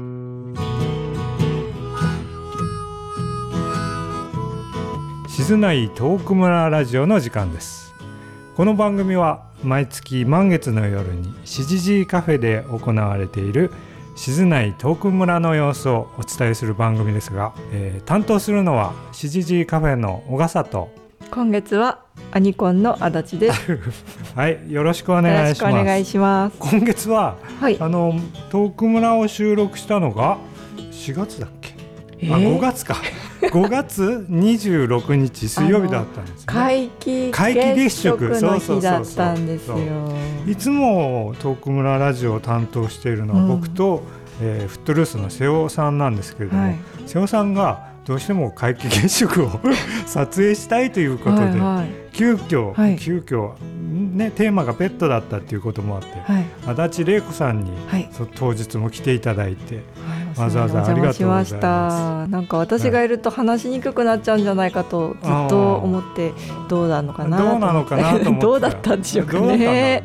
まあみんなみんな適当に喋って 大丈夫だと思いますよ。なあいいんですけど。うんまあでもほペットのお話、うん。非常に私にとっては興味深いお話ばっかりでした、そうですね。昔の人の話っていうのが本当にわからないので。うんうん聞けてよかった。ここのね、うん。静内地域の昔の人たちの,、うん。あのペットとの関わり方っていうのはね、うん。本当に勉強になりました。そうだね、うん。だから来てくれた人も農家の人ね元農家っていうか、うん出身がやっぱりそういうふうに多かったですね。ね奥村に限らずおじさんたちの話聞いても面白いのはね、うん大抵農家だったり農家じゃなくても、うん会社員とかじゃなくサラリーマンとかじゃなく、はい自分自営で商売っていうか、はい物作ったり売ったりしてる人たちっていうのはやっぱり電気がない時代からの話なんですよね。だから電気がない時代からはい。スマホまでの時代があ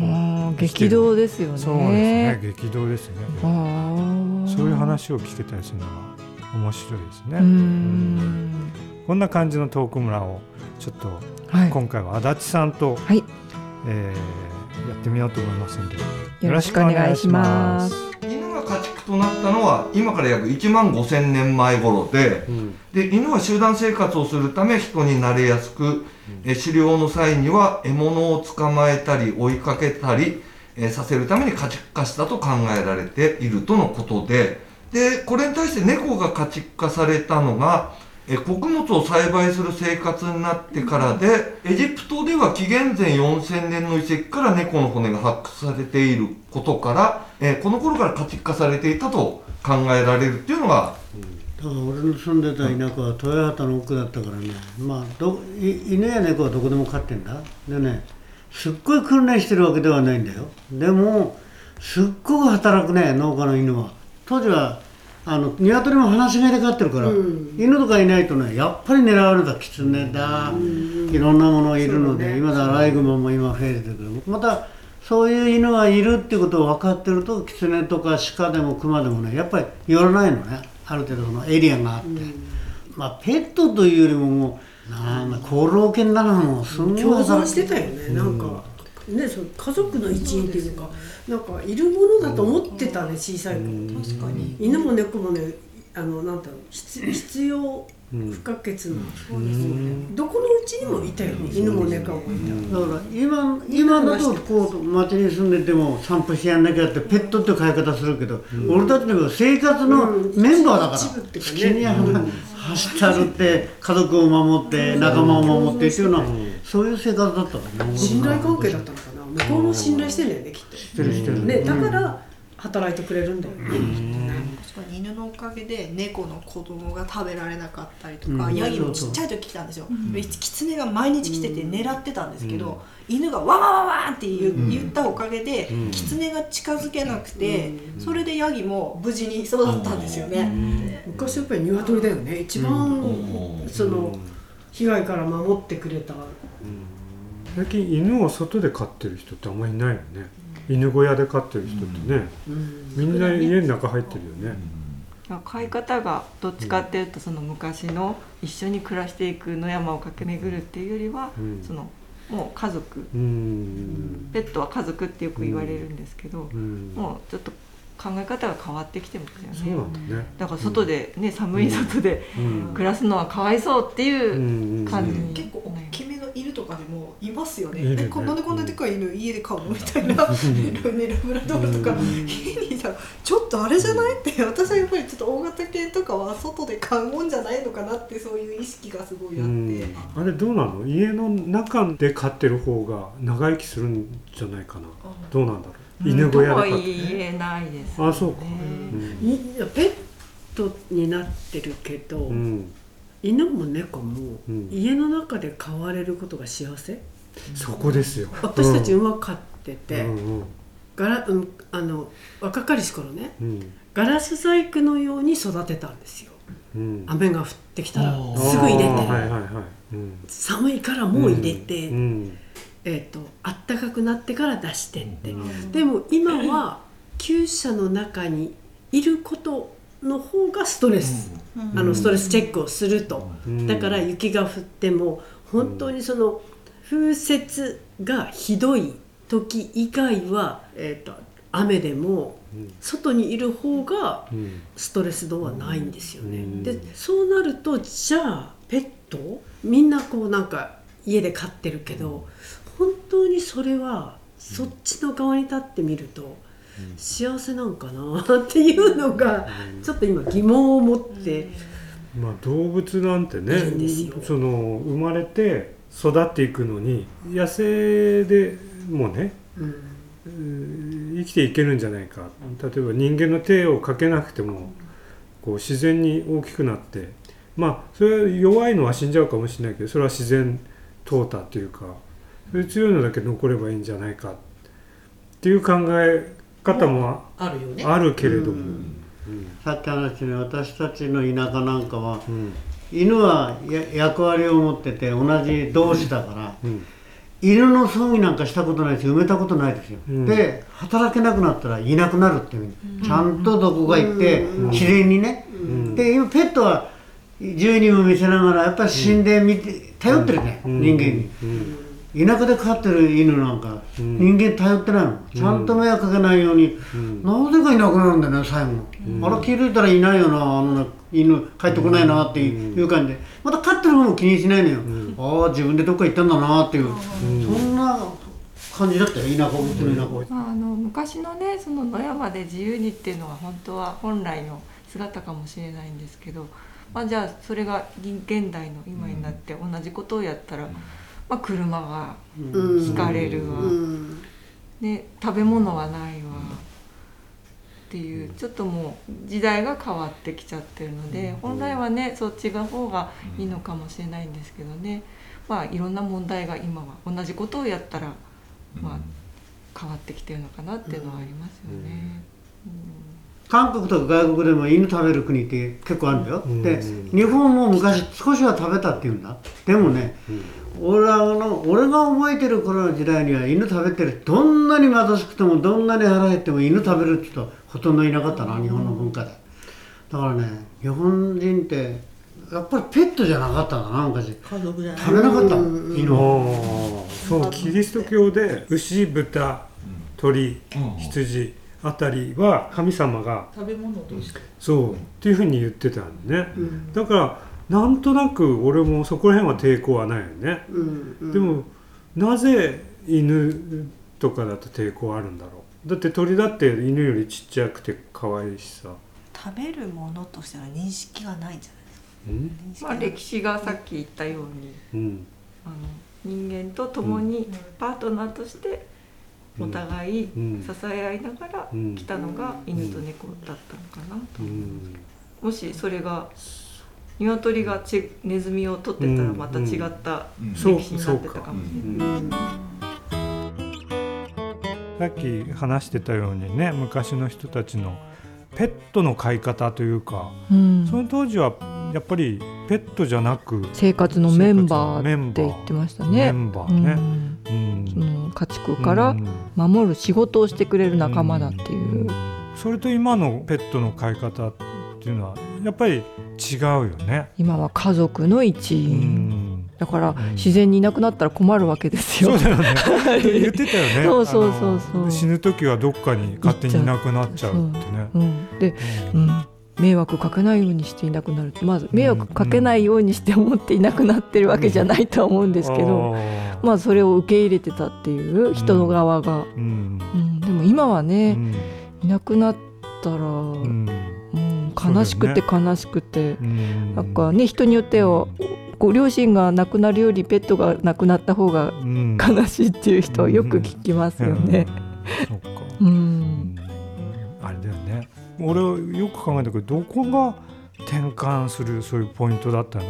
こう人の気持ちが変わったのか社会が変わったのか、うん。うんどこが転換点なのかなっていういやでも私がボランティアを始めたのが、まあ、10年ちょっと前なんですけど、その頃はま今ほどそのペットが家族っていう感じではまだなくって、保健所では処分がどんどんされていたし、そうやっぱり、あれですかねテレビでそのペットの特集をするようになってからちょっと時代がどんどん変わってきたっていうのは肌では感じます。なるほど、うん。そのペットの特集っていうのは例えばムツゴロウさんとかじゃないじゃないです。ムツゴロウさんではなく、あのー志村動物園とか。なるほど俺は見たことないけど。あ私はあんまり見たことないんですけど。ああいうとこでなんかこう、保健所からとか、放棄された犬猫を保護して、それを慣れてないのを鳴らして、新しい飼い主さんに譲渡するとかっていう流れを、今の動物番組は、どれかかんかはコーナーの一つとしてやってるような気がします。なるほど、はい、やっぱりメディアの力っていうのは大きいと思いますね。うん。殺処分するなんていけないことですよっていうアピールをしてその前にやっぱりボランティア団体が頑張っていたっていう背景はあります。うん。と今までだったら見過ごされていた虐待事件とか、殺処分数を公にどんどんしていったんですよね。これだけの犬猫がまあ年間殺されてます、で殺処分するために税金が使われてます、その税金をなんとか生かす方に使えませんかと。いう運動を全国で各ボランティアがしてって、まあ、それが有名人の方もそれに気がついて、メディアに出る人が声を出してくれて、それがどんどん民意に伝わって、行政も見逃すことができなくなった。っていうところから、動物愛護法改正、パブリックコメントを募集して、どう今の現状をどう打開していったらいいかっていうのがどんどん積極的に、えー話し合われるようになった、そして、えー外国からの圧力もあったと私は思います。はあなるほど。にと欧米は、その生体販売をするペットショップが、はいはい。まあ、ないという、まうんうん。あ、全くないというわけではないんですけど、えー犬や猫を飼う時は保護施設から。っていうのが一般的、飼うにあたっては、えー飼い主さん教育をしっかり受けた上で合格した人だけが犬や猫を飼えるという仕組み、動物に対する考え方は、日本は後進国だと言われていて、それをそのままにしておくべきではないだろうという世界からの見た日本の改善を、まあ、日本人としてもこのままではいけないだろうと考えてもらえたっていうところの、まあ、世界からの情勢の流れが日本にも流れてきてるっていうのはあります。そうだよね。きっとねその、さっきの戦後こういうふうに立ち上がっていくときに、うん。おじさんたちが、うん。の時代のペットの飼い方と今の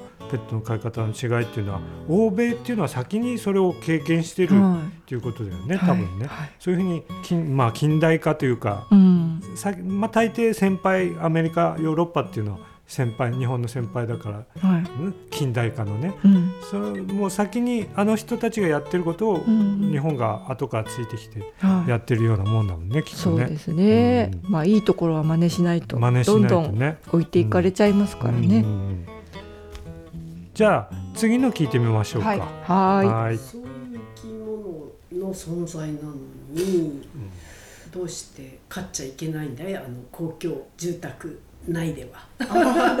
犬や猫。うん、で結局そのパートナーじゃないですか。そしたらその一人住まいの人とかね特に高齢化してしたら一人になる確率ってものすごく高いじゃないですか。で自分のお家とかで持ちきれなくって公共のねそういう住宅に、を求めるにもかかわらず買っちゃダメですよっていうふうになってるでしょ、あれ買うようにはなれないのかね？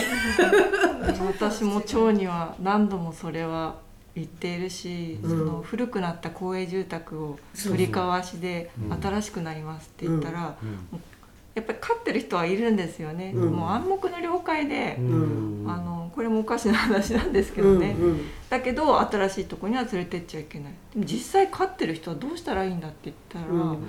あの前にその町から通達が来て、うん。何月何日までに処分しないとあなたには出てってもらいますっていうのがあって、うん。もう泣きながら動物病院にこのうちの猫2匹処分してくださいって言ってきた人がいて、で動物病院から連絡が私に入ってきて、うん。ちょっとその話はおかしいですか？らちょっと待ってくださいって言って、町の方に行ったらこれは書き方がちょっと厳しすぎましたと。うん。気をつけますっていう話で、うんあの殺せっていう話ではないんです、ん。自分たちで飼い主新しい飼い主を探すか努力をして、まあ、新しい住宅には持ってこないでくださいっていう話だったんですけど、実際に飼ってるもう何歳にもなった犬や猫をあの現実問題として新しい里親見つかると思いますか？もう何匹もいるんですよって言ったら、うん。まあそれは決まりなのでという話だったんですね。うん。だからその、えっと、新たな里親を見つければいいんじゃなくてその切り離されたひ人はどうなるんだろうなっていうそのメンタルな部分。でね。でそれがやっぱりその、えっと、医療費につながってくるんじゃないのっていう、さっきの話じゃないけど、ちょっと今のスタイル共存してた世界とちょっとそのペットというものの扱いの時代が変わってきたんだっていう足立さんのね今のお話伺った時にいやだとしたらやっぱりちょっとねもうちょっと変えていかないと。今あのごご高齢ででペットがいるから入院しないってうんいう人は多いんですよ、ねそうそう家開けられないとかね。やっぱりそれだけ心の支えであるっていう存在は福祉的にも人間の福祉的にもやっぱり考え方変えていかなきゃいけないんじゃないかなと思いますね。本当にね家族と同じなのよ。そういう年寄りにしてはもう子供育て終わって親父に死なれてったらもうペットが自分の子供なのよ、だからそれやっぱ話すってことにならないんだよな、こう本当に高齢者を大切にとかっていうんだったら実態は個々が違うけれども状況によってはやはりペットと一緒にっていうことも考えてやる社会にしないとやっぱ年寄りが住みづらくなるな。ボランティアからあの犬とか猫を譲渡するときに、まあ、ご高齢者はダメっていうボランティア団体多いんですけど、うん。やっぱり最終的にどうするのってなるから、でも私はやっぱりご高齢者でも飼ってその長生きの秘訣にもなるので、飼えるんだったら飼ってもらいたいと思ってるんですよね。うん。で飼う時にまあ委ね人っていうか自分に何かあった時にこの人にこのこの飼育を任せますっていう承認があれば、うん。あのお渡ししています、うーん。俺もねちょっと面白い猫いてねばあさんが独居で飼ってるんだ。でそのばあさん認知症進んでもう在宅でもう厳しいかなってぐらいなんだよ。自分の薬もご飯も食べるの忘れるんだよ。猫のご飯も忘れないの。ちゃんと買ってきてやるなって言ってもちゃんと餌やってんだよ。だからケアの力あるなと思ってね。これをなんとか生かせば楽しくいけるだろうなと思って。今まではこうねそのなんちゅうの？やす心優しい人たちの話だったけど猫を虐待目的で飼う人もいるっていうことなんでしょ、そういう人たちがいるっていうのは表に出てこないんだ出てるの。界隈では出てますけど。足立さんの界隈では出てるだからたまに出てくるからすごいみんな衝撃を受けると思うんだよね。とても多くあると俺は理解できると、虐待目的に飼うっていうのはいじめてストレスを発散するっていうような感じで飼うの？いじめならまだいい方。殺す目的いますよね。その目的で飼うの、だからそれが表に俺はね理解できないうの？まあ少なくとも新聞とかには出てこないでしょ？っていうのはやっぱり日本の法律がまだうん。犬猫は物なんですうんそうなんだよね器物損壊としてしか扱われないので、うん。どんなに残虐なことをしてもうん。立件まではいかないのがうん。実情でそれでも声を上げることに意義があるんだっていうことで、うん。まあ、大きな団体とかは、うん。あの警察と一緒に、うんあのその現場入ってもらったりはするんですけど、ん。結局証拠？うん。その場で殺している証拠っていうのがないと、もう事件としては、でもこっちとしては、死なないとダメなのか、でもそれって人の場合でも同じで、助けてくださいっていう SOS を出しても、何もなければ警察は動いてくれない、まあ昔からあったんだとは思うんですけどその虐待する人とかっていうのは、そこだよね。どういつのいつぐらいからなのかっていう割合が増えたっていうこと？その増えたのかどうかもともとあったかもしれないもともとあったかもしれないけど。それが目に見えるようになった、こうやって自由なそのさっきみたいに野山を駆け巡るとかっていうのがなくなって、みんながこうペットを家の中で飼うようになったら、まあ、監視するようになるじゃないですか。人間と一緒だね。そうですね。人間のっていうかねその子供と大人の関わりの、はい。その子供たちがね犯罪を犯すとか虐待するっていうのは過去に自分自身が受けた虐待、ね、が多いっていうことが実際にデータとしてあるじゃないですか。それと全く同じだね。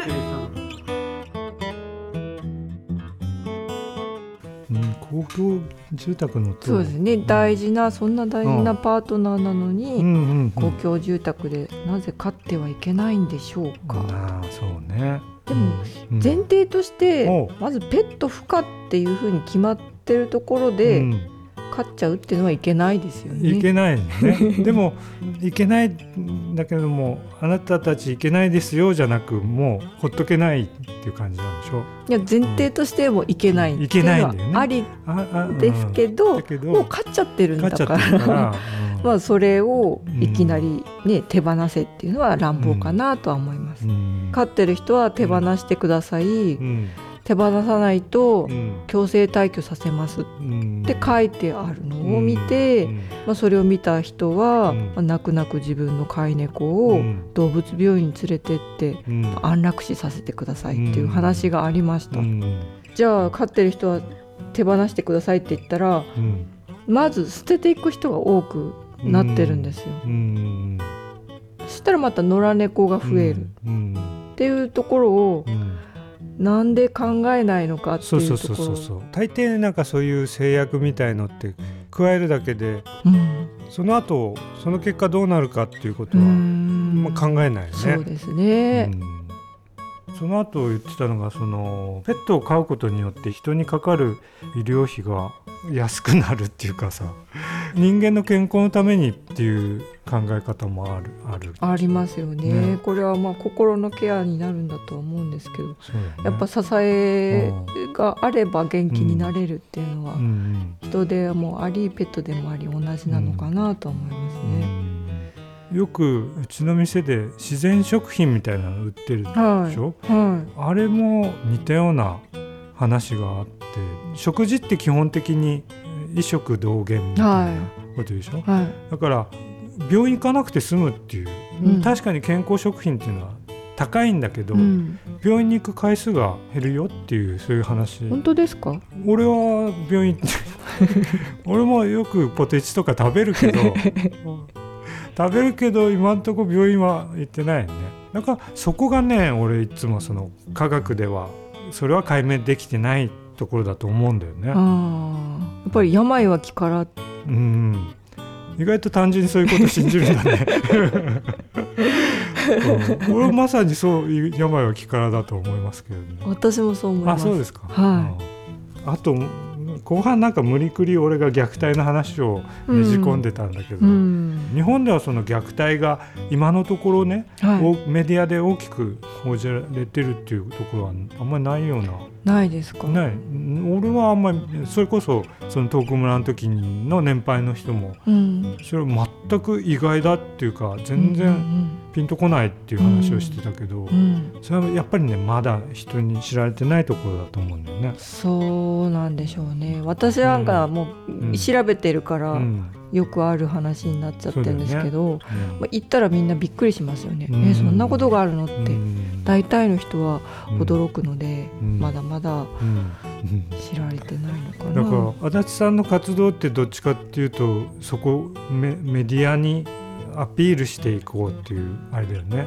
違う？そうです。そうだよね。その、さっき言ったその民意から民意から国を動かそうというところはあります。やっぱりメディアって見る人がこう興味をそそるものを流したいよね,、ね。視聴率を稼ぐためには、センセーショナルな画像が必要で、それでいつも思うんだけどさオゾンの話ってまだ俺したことないと思うんだけどさはいはいはい、オゾンずいぶん、ね、昔でしょ？しましたね、うん、フロンフロン、ね、はい、フロンガスが。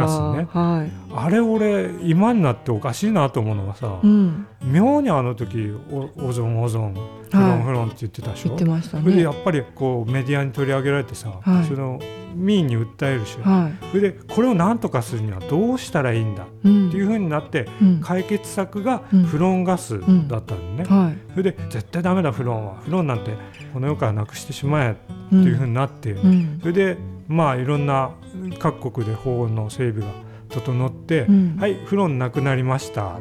それでオゾン層どうなったのよってよく思うのね。オゾン層ああ各国整備したか。あそっかそっか。じゃあオゾン層をちゃんとしようって。そんな地球がそんなことするわけねえだろうっていつも思うんだよね。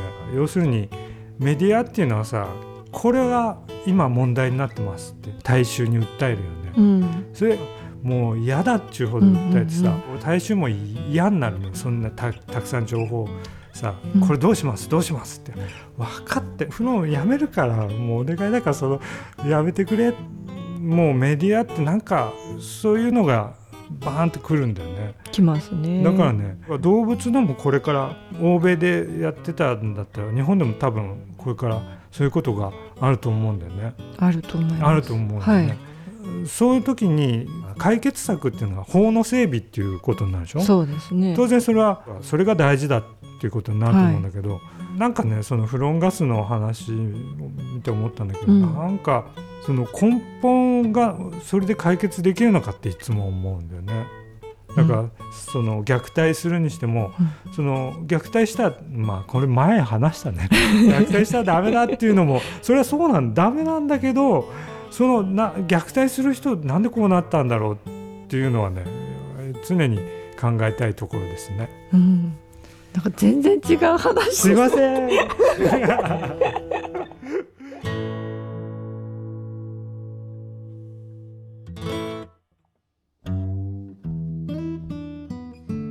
はいこんな感じでね犬猫ボランティア代表の足立玲子さんと、はい、徳村ラジオっていうやらせてもらいましたはい勉強になりました、はい、俺殺されるんじゃないかと思ったけど大丈夫でした、うん、殴られるかと思ったけど、はい、だから私が参加しない方が良かったんじゃないですか。言いたいこと言えなかったでしょ？いやそんなことないと思うよ。か、うん、いやどんな意見でもあの、受け入れて、それを勉強していきたいと思います、あいいね。はい、だね 遠慮せず言っていただければと思います。あまり瀬尾さんじゃなくね、まあ瀬尾さんは天才なんだけど、あ遠く村のね、はい、天才なんだけど、まあたまにそうですね、こういうのもいいかなと思いまお邪魔しました。ありがとうございました。はいじゃあね次ね遠く村っていうのはね、まあ満月の夜に、うん、え次の満月はいつです次の満月はね7月はね24日土曜日、ね、日土曜日、うん、あ来やすいですね。そうですね、うん、テーマは何なんですかテーマ決めてない。あじゃあ来てのお楽しみということで。決めないでね、はい、でも本当なんかね、いろんな意見が出て、誰でも喋れますからねそうだよはい、すごくいい機会だと思いますので、皆さんぜひご参加ください。ご参加ください。お待ちしてます。お待ちしてます。それでは静内遠く村ラジオ、えー、しじじカフェの小笠とアニコンの足立玲子でした。はい、ありがとうございました。ありがとうございました。ああ、終わった。すいません。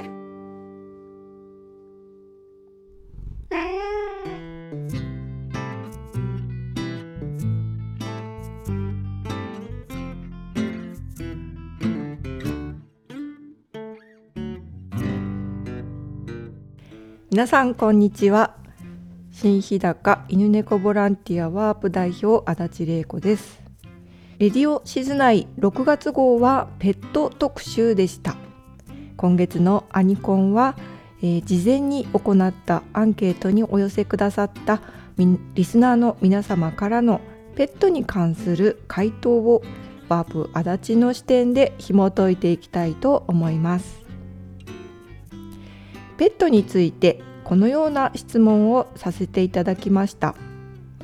ペットを飼っていますかという質問に対して飼っているという回答が66.7%かつて飼ってはいましたが今は飼っていないという方が33.3%何のペットを飼っていますかという質問に対して、えー、一番多かったのが猫でしたね。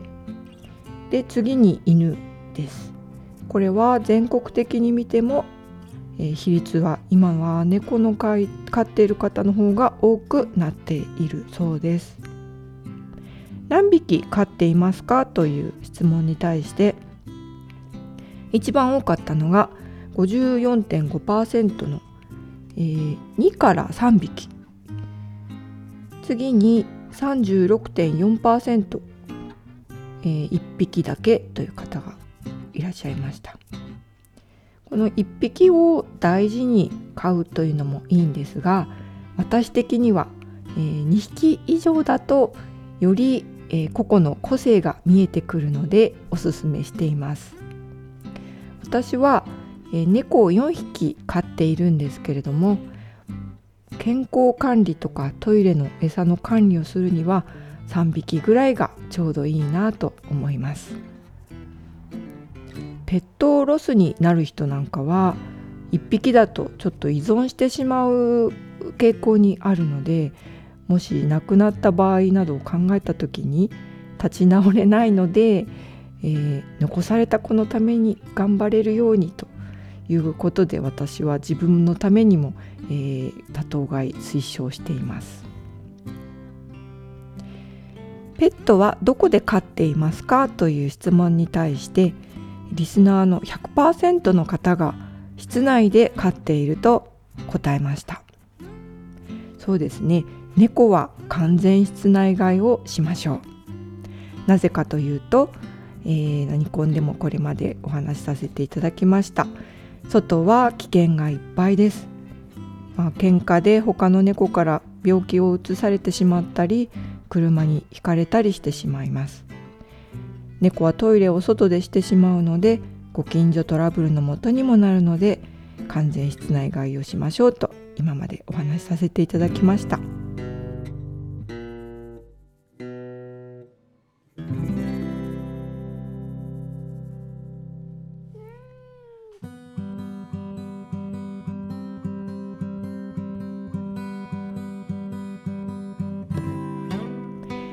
犬の外飼いについてこれは遠く村でもお話ありました。賛否両論あると思います。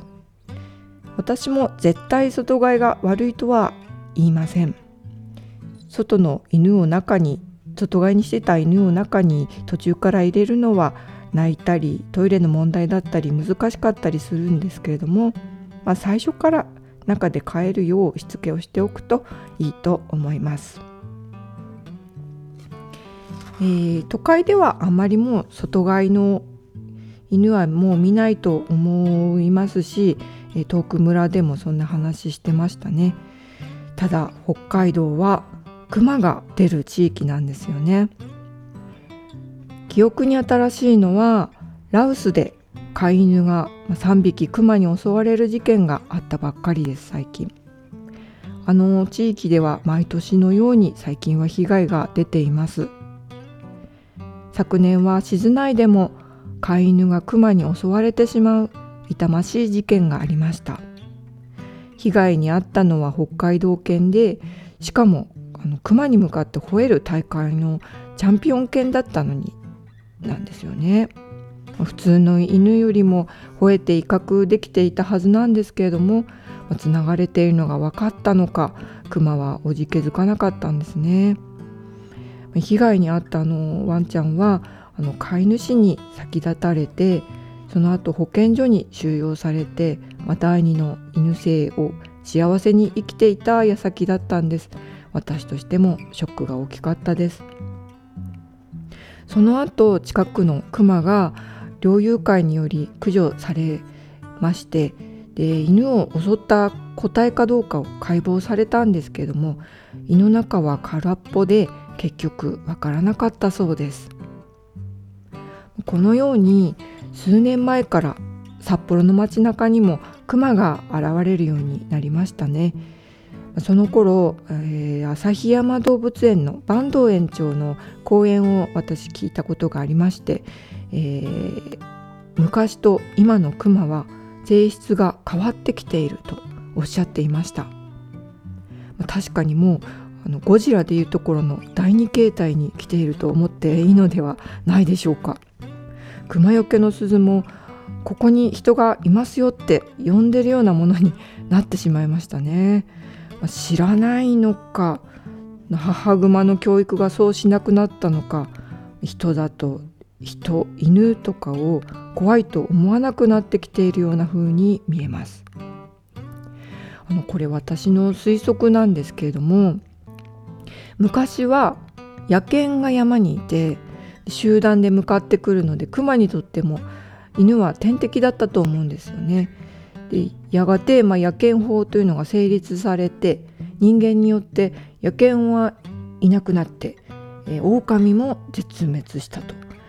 で長いこと犬に襲われることのないクマは犬は怖いものではないという認識が出てしまってどうでしょうかねだから番犬にってその家の外に犬をつないでおくことが今や餌でおびき寄せているようなものになってしまったんですよね。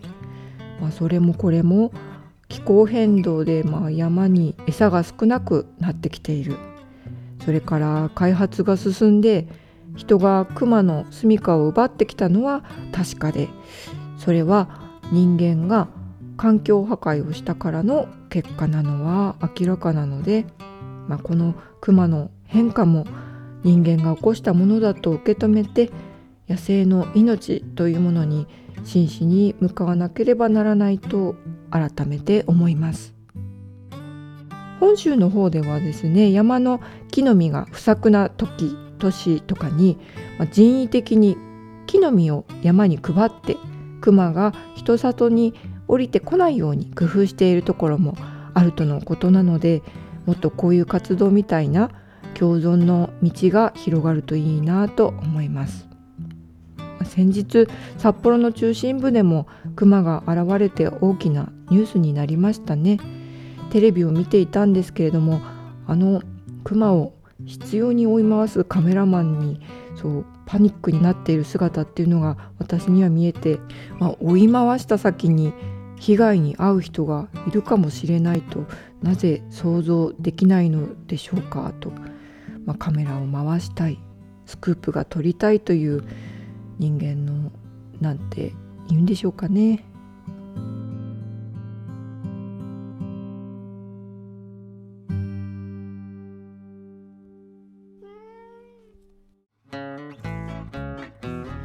さあ人と野生動物。ペットとの暮らしの在り方。ここ数年で大きく変わってきているのが皆さんにも分かっていただけたでしょうか。昔はああだった。それでも時代は生き物は思ったよりも変化を遂げているようです。あなたはこの変化に対して自分のアップデートできるでしょうか。さてレディオシズ内アンケート。ペットについての考察。今回は長くなりましたので次回に続きます。熊が出る地域ではせめて夜だけでも犬は家にしまいましょう。それではまた。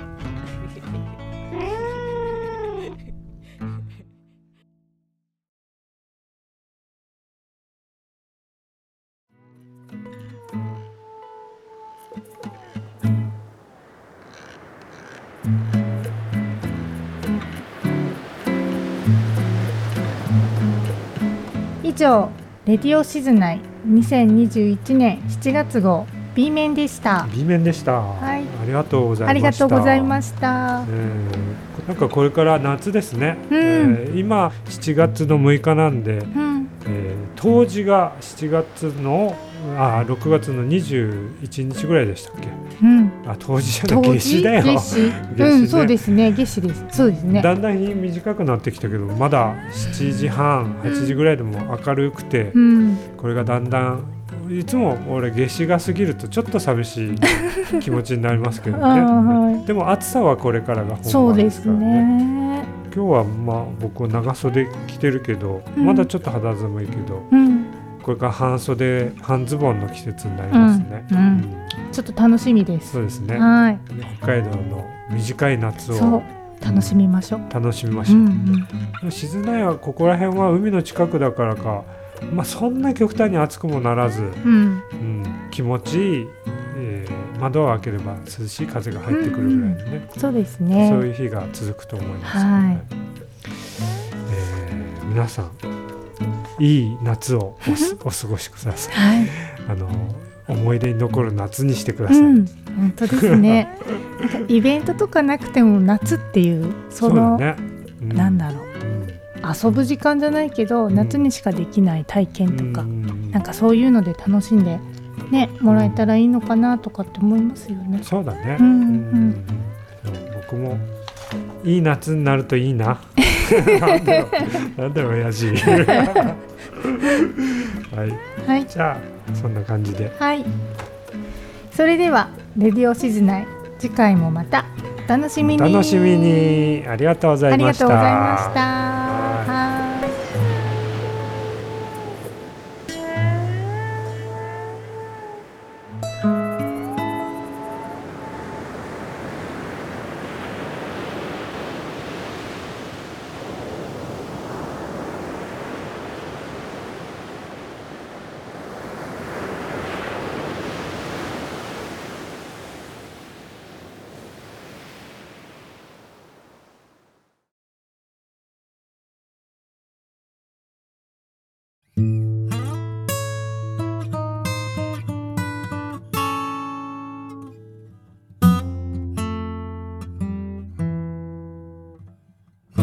レディオ静内